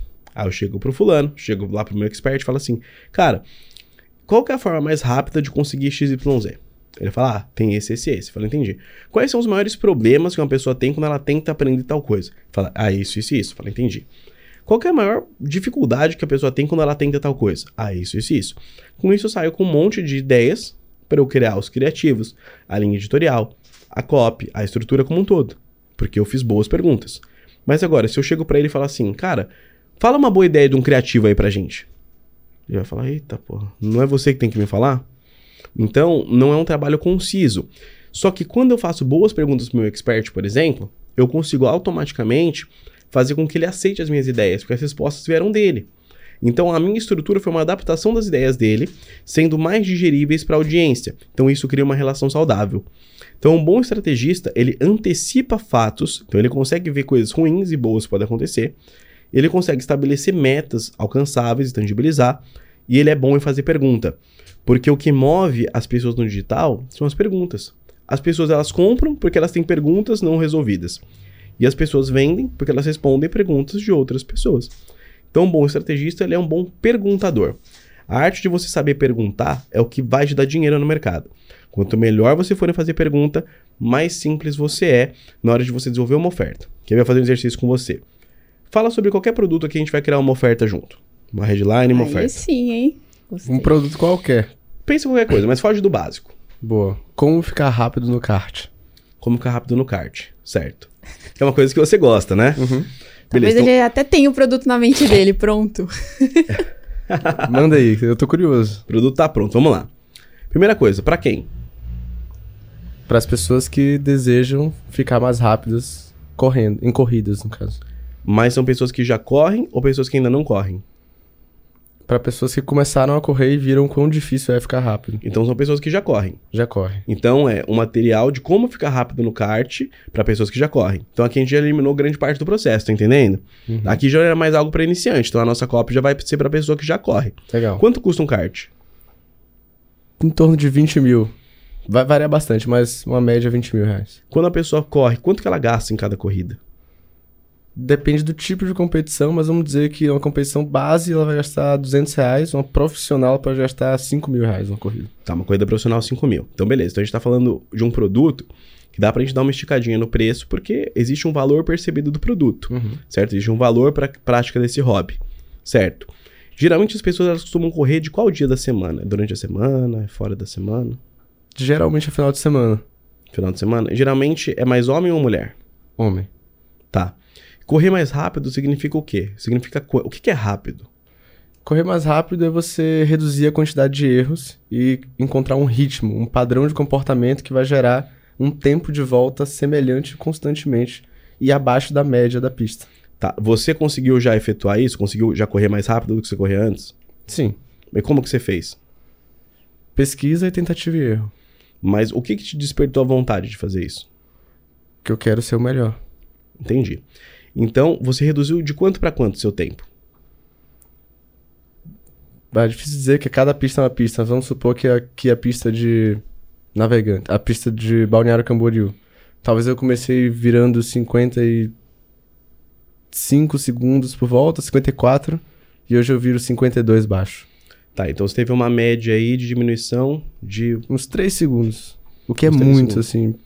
Foi uma média de. Um, a gente consegue prometer uma redução aí, uma- um aumento de produtividade de 10%? Sim. Tá, então a gente consegue ter um produto de como aumentar a sua taxa de vitória no kart, acelerando, ficando a- com o seu tempo até 10% abaixo da média de quem corre com você, concorda? Ok. E como que a gente vai conseguir tangibilizar essa promessa? A gente encontrou a solução disso depois que você já teve várias tentativas frustradas de tentar aprender sozinho. Porque você tentava tal, e parecia que toda hora um amigo seu passava na sua frente e você não entendia o que estava acontecendo. Até que teve um dia que você conversou com alguém. Quem é o alguém? Não sei quem é, mas você conversou com alguém. E aquela pessoa te deu uma dica. Você não acreditou naquela dica, porque a gente nunca acredita logo de primeira. Quando você testou aquela dica, a pessoa foi lá e passou aquilo para você, você testou e funcionou. E aí, quando funcionou, deu o primeiro resultado. E aí você não acreditou. Falou, cara, talvez seja uma coincidência. E você testou de novo e funcionou. Só que calma, que até o final desse vídeo eu vou falar o que, que eu testei e funcionou. E você vai ver o quanto isso é simples de aplicar. E isso daqui não vai durar nem 5 minutos para eu consiga te explicar o passo a passo. Entendeu? Então, ele era um produto abrangente, com aumentar a velocidade. Ele se tornou como reduzir o seu tempo de pista em até 10% usando uma tática simples que eu aprendi em 5 minutos. Muito bom. Top. Eu nem corro de kart compraria esse produto. Vamos, Carol. Vamos. Então, é, a arte de você conseguir criar produto é você fazer pergunta. Cara, lembra que eu falei pra você? Eu não gosto nem de dirigir, pô. Mas você não tem que dirigir. Você entendeu? Você não tem que dirigir pra você conseguir criar um troço desse. Você tem que fazer pergunta, tem que ser bom em fazer pergunta. Verdade. Fazendo pergunta, você consegue extrair. E aí, óbvio, isso aqui é uma análise muito superficial. Mas eu ia perguntar quem é o lead ideal, é, o como isso funciona. Um produto desse, por exemplo, imagina só a base de comparação. Eu consigo fazer uma ancoragem muito forte depois da oferta. Falar, cara, pra você ter uma noção, ó. Pra eu chegar nisso aqui, eu gastei aproximadamente, eu não sei como que é feita a contagem disso, tá? Imagina que seja em... Eles contam isso em, quando você aluga pistas, é em horas ou em dias? Como funciona isso? Se você for profissional, ou quiser aspirante profissional, você aluga pista por período. Mas pra pessoa amadora, ela vai comprar a bateria de Tá. 20 minutos. 20 minutos. 20 minutos custa quanto? Uns 100 reais, média. Tá? Fala, cara, eu gastei aqui aproximadamente 45 aluguéis de bateria para conseguir chegar nesse resultado aqui. Esses 40 aluguéis de bateria me fez gastar aproximadamente, um exemplo, tá? Vou fazer- chutar um número, me fez gastar mais de 2 mil reais para eu conseguir entender uma coisa que hoje para mim é simples. E a grande verdade é que você não vai ter que gastar dois mil reais igual aconteceu comigo. Até porque eu sei que se eu te cobrasse dois mil reais para você fazer isso daqui, compensava mais você ir com alguém e fazer uma aula profissional. E eu sei que você quer uma dica prática, uma dica simples. E eu tô aqui para solucionar isso, para que você nunca mais tenha esse problema, da mesma maneira que aconteceu comigo. Para você entender o que eu tô falando, dá uma olhada nesses resultados aqui. Aí foto, pá, pá, pá, pá, pá, toda hora você no ranking primeiro e mostrando a diferença do seu tempo antes e depois. Aí você vai lá e fala o seguinte: e para facilitar o aprendizado, eu criei um método onde eu explico passo a passo que você tem que executar. Da última vez que eu estudei o mesmo método que eu criei, eu vi que demorava aproximadamente uma hora para uma pessoa conseguir assimilar todo o conteúdo e já colocar em prática. Agora eu te pergunto: quanto vale para você reduzir o seu tempo em 10% em uma hora? Você vai gastar uma hora do seu tempo e nunca mais ter esse problema. E eu pensei o seguinte: para não enrolar, para não ficar gastando muito da sua energia, gastando muito do seu tempo, eu vou falar logo. Pensei em cobrar 500 reais. Só que eu pensei, ah, 500 reais, por mais que seja um valor bom para mim, né, que vou receber, mas não, não faz muito sentido, porque é uma horinha só. Eu imaginei, e se eu fizesse algo acessível? E se eu fizesse isso por um tempo limitado, por 12 vezes de 19 reais? Eu conseguiria ajudar muito mais gente a chegar no objetivo que hoje para mim é um hobby, mas que para muita gente pode virar uma profissão. Então, se você clicar no botão aqui embaixo, enquanto esse contador de tempo ainda está ativo, ao invés de pagar 500 reais, como muitas pessoas vão pagar lá na frente, você vai pagar somente 197 reais ou 12 vezes de 19 reais. E aí você escolhe. Você pode ficar tentando várias e várias vezes diminuir seu tempo, gastando horas e horas de bateria, como já aconteceu comigo, ou você pode ter um passo a passo validado, onde eu vou estar junto com você e vou te mostrar exatamente como você vai fazer isso. E você vai perder essa dor, essa dificuldade de uma vez por todas. E aí, agora a decisão está com você. Eu acho que, como você ficou até aqui, você é uma pessoa inteligente e que quer poupar o seu tempo. Então, se você quiser tomar essa decisão, você pode fazer com mais de não sei quantos alunos, área de membros. Pau! Então, mas estão clicando no botão aqui embaixo. Caso tenha alguma dúvida, tem um link do WhatsApp lá embaixo no canto da tela. Você pode falar com a minha equipe. Isso é um perpétuo. Muito bom, velho. Lá, pedir demissão, vou largar meu produto de kart agora. Vamos. Entendeu? Top, muito legal. E isso seria a unificação de tudo que eu falei ao longo do podcast. Legal. Onde você cria uma narrativa em cima de algo que é simples, pega uma dor que não existia e eu crio uma solução de uma coisa que a pessoa nem estava pensando naquela hora. E ela fala: caramba, aí eu puxo um gatilho, eu posso fazer uma escassez e uma urgência emulada, né? Que seria, por exemplo, um contador de tempo na página. Entendi. E aí, realmente, aí existem várias estratégias. Eu posso realmente mudar o, te- mudar o preço de verdade depois daquele período. Uhum. E a pessoa fala: caramba, eu perdi o desconto. Muito bom. Isso acontece. Muito, Muito muito, muito, bom, muito legal. bom. Muito. Chave de ouro, hein? Chave de ouro, chave Top. de ouro, realmente. Mas pra finalizar aqui, Agora, pra finalizar de verdade, nossa, mas essa finalização ficou perfeita, né? Muito bom, velho. Muito, muito bom. Uau. Você falou sobre fazer boas perguntas e o mais legal é que você trouxe que não, não necessariamente você precisa ser especialista naquele assunto para conseguir criar uma estratégia de um produto. Isso foi fantástico. Espero É. que você te- de casa tenha pego esse insight anotado para poder aplicar. Ó, eu corri de kart só uma vez, gente. Quando eu corri, eu peguei uma chuva. Eu corri na mesma pista que você correu, inclusive. Peguei uma chuva, cara. Eu tenho miopia, eu não enxergo. Aí eu corri, tipo, de olho fechado, assim. Eu só batia, cara. Eu batia e voltava pra pista. Tipo, sabe o retardatário do Mario Kart? Era eu. Ou agora vamos assim imaginar que você vai criar aí um anúncio que vai aparecer em todas as plataformas de aquisição de clientes que você já está acostumado, mas também vai aparecer no mundo físico de alguma forma, então através de é, comerciais de TV, outdoor, todas as possíveis formas de aquisição de clientes no mundo físico e no digital. E aí nesse anúncio vai ter uma mensagem sua para quem está iniciando agora no marketing digital. Que mensagem seria essa? Essa pergunta é profunda, né? É. É. Se eu fosse deixar uma mensagem para as pessoas que estão querendo ingressar no mercado, eu diria o seguinte: é, por várias vezes na sua vida, você vai se questionar se aquilo é para você ou não. Principalmente no início, porque no início é onde existe a maior taxa de desistência de tudo, na academia, na faculdade e por aí vai. A grande questão é que assim como eu fiz lá atrás, tem que fazer um balanço. O que, que seria esse balanço? Cinco anos da sua vida vão passar, você fazendo isso ou não. A verdade é que você tem que pensar: faz mais sentido esse período passar com você dentro do mercado ou faz mais sentido esse período passar com você fora do mercado? Porque daqui cinco anos é impossível que você seja ruim se você se dedicar. Você tem que ser muito bom em ser burro para você ficar cinco anos numa coisa e ser ruim. Tem que ser muito bom em ser burro. E a maioria das pessoas não é. Tem gente que demora um pouco mais para aprender. Porque apesar de falar, ah, vou começar do zero. Ninguém começa do zero. Porque você começa com a bagagem prévia de alguma coisa. E aí você vai juntar essas questões todas que você tem. E dentro das questões que você tem, você depois que juntou, você vai ter o seu próprio zero, digamos assim. O grande ponto é: por quanto tempo você aguenta ser frequente? Por quanto tempo você aguenta não desistir? O que eu posso te dizer é o seguinte: eu sou a prova viva de que uma pessoa que veio do zero, que não tinha nenhuma condição, nenhum investimento, não tinha nada, porque quando eu comecei, eu comecei com dinheiro emprestado de uma ideia que eu apresentei para um cara que, inclusive, eu vou deixar até uma benção para ele aqui, é o finado Mário Schwartzman. Ele foi o financiador do meu primeiro produto digital, o primeiro cara que acreditou em mim de verdade. E, assim, eu digo, o primeiro cara que acreditou em nível profissional, né? A primeira pessoa que acreditou foi minha esposa, porque ela, ela falou que eu era bom, aí funcionou. aí o primeiro cara foi ele. Só que assim, você concorda que se eu não tivesse me preparado para esse dia, poderia chegar uma pessoa com o dinheiro que fosse, mas eu não estaria pronto. E aí, quando eu, quando eu tive a oportunidade de ter alguém que financiaria um projeto, eu tinha a ideia, eu tinha a, o conhecimento e a vontade de fazer. Às vezes você está procurando a oportunidade. Só que a oportunidade, ela pode até aparecer. Só que ela vai aparecer no momento que você não está pronto.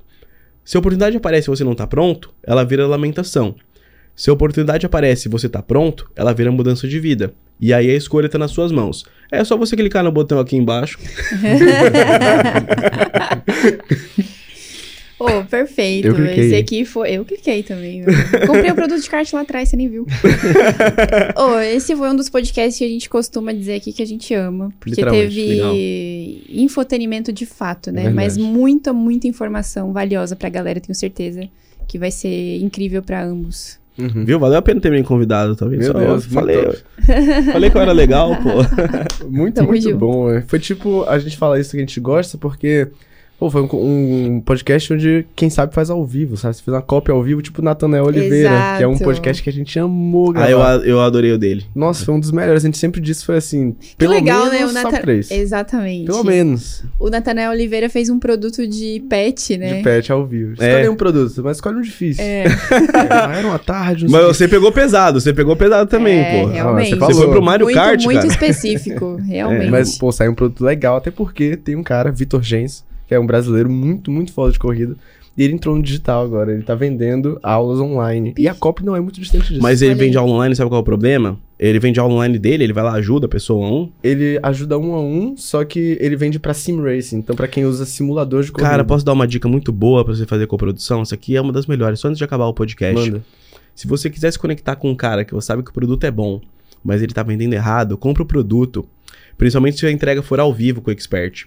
Porque ele vai ser obrigado a falar com você, porque você pagou. E vai chegar uma hora que a conversa vai estar uma merda. Porque toda, toda conversa começa meio morta. Ele vai perguntar o que, que você faz. Entendeu? E aí, E aí você fala assim, putz, cara, o que eu, eu não vou falar o que eu faço. Se eu falar o que eu faço, você vai querer trabalhar comigo. Aí é que eu já sou vendedor de rua, né? Aí, aí ele vai falar assim, pô, meu, não brinca não, fala o que, que você faz. E quando você comenta, você vai lá, faz a sua aulinha ali sem falar mais nada. Não se vende muito, faz a sua aulinha ali e tudo mais e pronto. O cara vai pensar em você o resto da vida. Nossa, sim. é muito difícil uma pessoa chegar no expert comprando o produto dele. Qual é a melhor forma? Geralmente compra o que dá mais acesso ao expert ou o mais caro que ele tiver. Porque aí ele vai ser obrigado a te falar. E se for dúvida de, de algum produto que dê acesso a tirar dúvida, né? Em grupo, coisa assim, é interessante porque lá você consegue mandar a dúvida e geralmente ele vai ver. Então você consegue criar esse- essa conexão. E é interessante você criar esse vínculo, sabe? Porque quando você paga, a pessoa é obrigada a te ouvir. Essa dica também é muito boa pra fechar com produção. Já Verdade. usei. top. Mais uma boa Demais, dica, né? Meu Deus, demais. derramando. É isso aí. Gostou de do bate-papo? Gostei. Achei Espero muito, que você muito tenha bom. curtido. Muito legal. Eu já tinha assistido alguns, né? E aí eu pensava, nossa, será que eles vão me chamar um dia lá, meu? Porque eu já vendi uns cursos, cara. Pois bem. Você até comentou quando eu te mandei mensagem. Pô, já acompanhava o trabalho de vocês e tudo mais. Chegou seu dia, cara. É. Então, lembra que eu falei, deu eu te assistia no banheiro, cara. Olha Mas aí. não, não se anima, não. essa, Bruno. Não se anima. Ô. Bruno, que legal. Não, mas eh, não terminamos ainda esse podcast, de fato, mas não vamos ter mais perguntas. Só que temos presentes. Temos presentes. Temos presentes pra você e pra Jaque, pra, pra agradecer sua presença aqui. Esse podcast foi Foi incrível. incrível. Muito top. Legal, Aqueles gostei que a gente também. adora. E presentinhos. É um kart? finalizar. É um kart, imagina. Isso. Esse aqui é da Jaque. Aqui é pra Jaque. E esse é seu. E esse aqui é pra você, ó. Ah, obrigado, gente. Deixa eu ver aqui o que é. Eu agradeci sem ver, ele não vale. Nossa, fizeram um boneco meu aqui, um desenho. Eu, vou, eu não consigo ver ele inteiro, mas depois eu vou postar. Eu adoro quando é boneco meu. eu gostei. Tem boneco, tem boneco seu também, será? Esse aqui é só pros nossos convidados sentar na Ah, mesa. tá sem boneco, se lascou. Mas tem umas guloseimas bem mas- especiais aqui já. É. Tá. Ixi, mas tá lascado, hein? Inimigos da dieta aqui no cara. Ixi, agora você tá lascada. A lipoled cada dia mais distante. Mas é realmente pra agradecer sua presença aqui. E como é que a galera te encontra nas redes sociais, galera que ainda não te conhece aqui da nossa audiência? Ó, pode ir no arroba Bruno, com dois N's, Bruno Tacitani, lá no Instagram, onde eu posto conteúdo com maior frequência.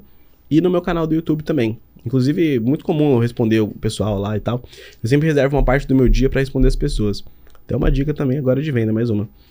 Toda vez que você não tem uma audiência tão grande, tão impossível de responder, tenta responder as pessoas que te procuram, as mais quentes, em áudio. Porque é muito incomum elas serem respondidas por alguém que elas têm um ponto de confiança, né?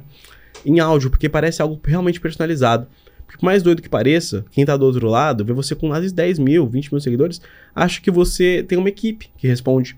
E aí, quando você manda um áudio, a pessoa se sente mais especial e ela é mais propensa a comprar. Aí você fala, ah, mas é muito difícil tal. Faz uma conta aqui. Vamos fazer uma... Eu adoro matemática. Vamos lá. Ó. Conte aqui pra você, ó. Imagina que você responda 15 pessoas por dia.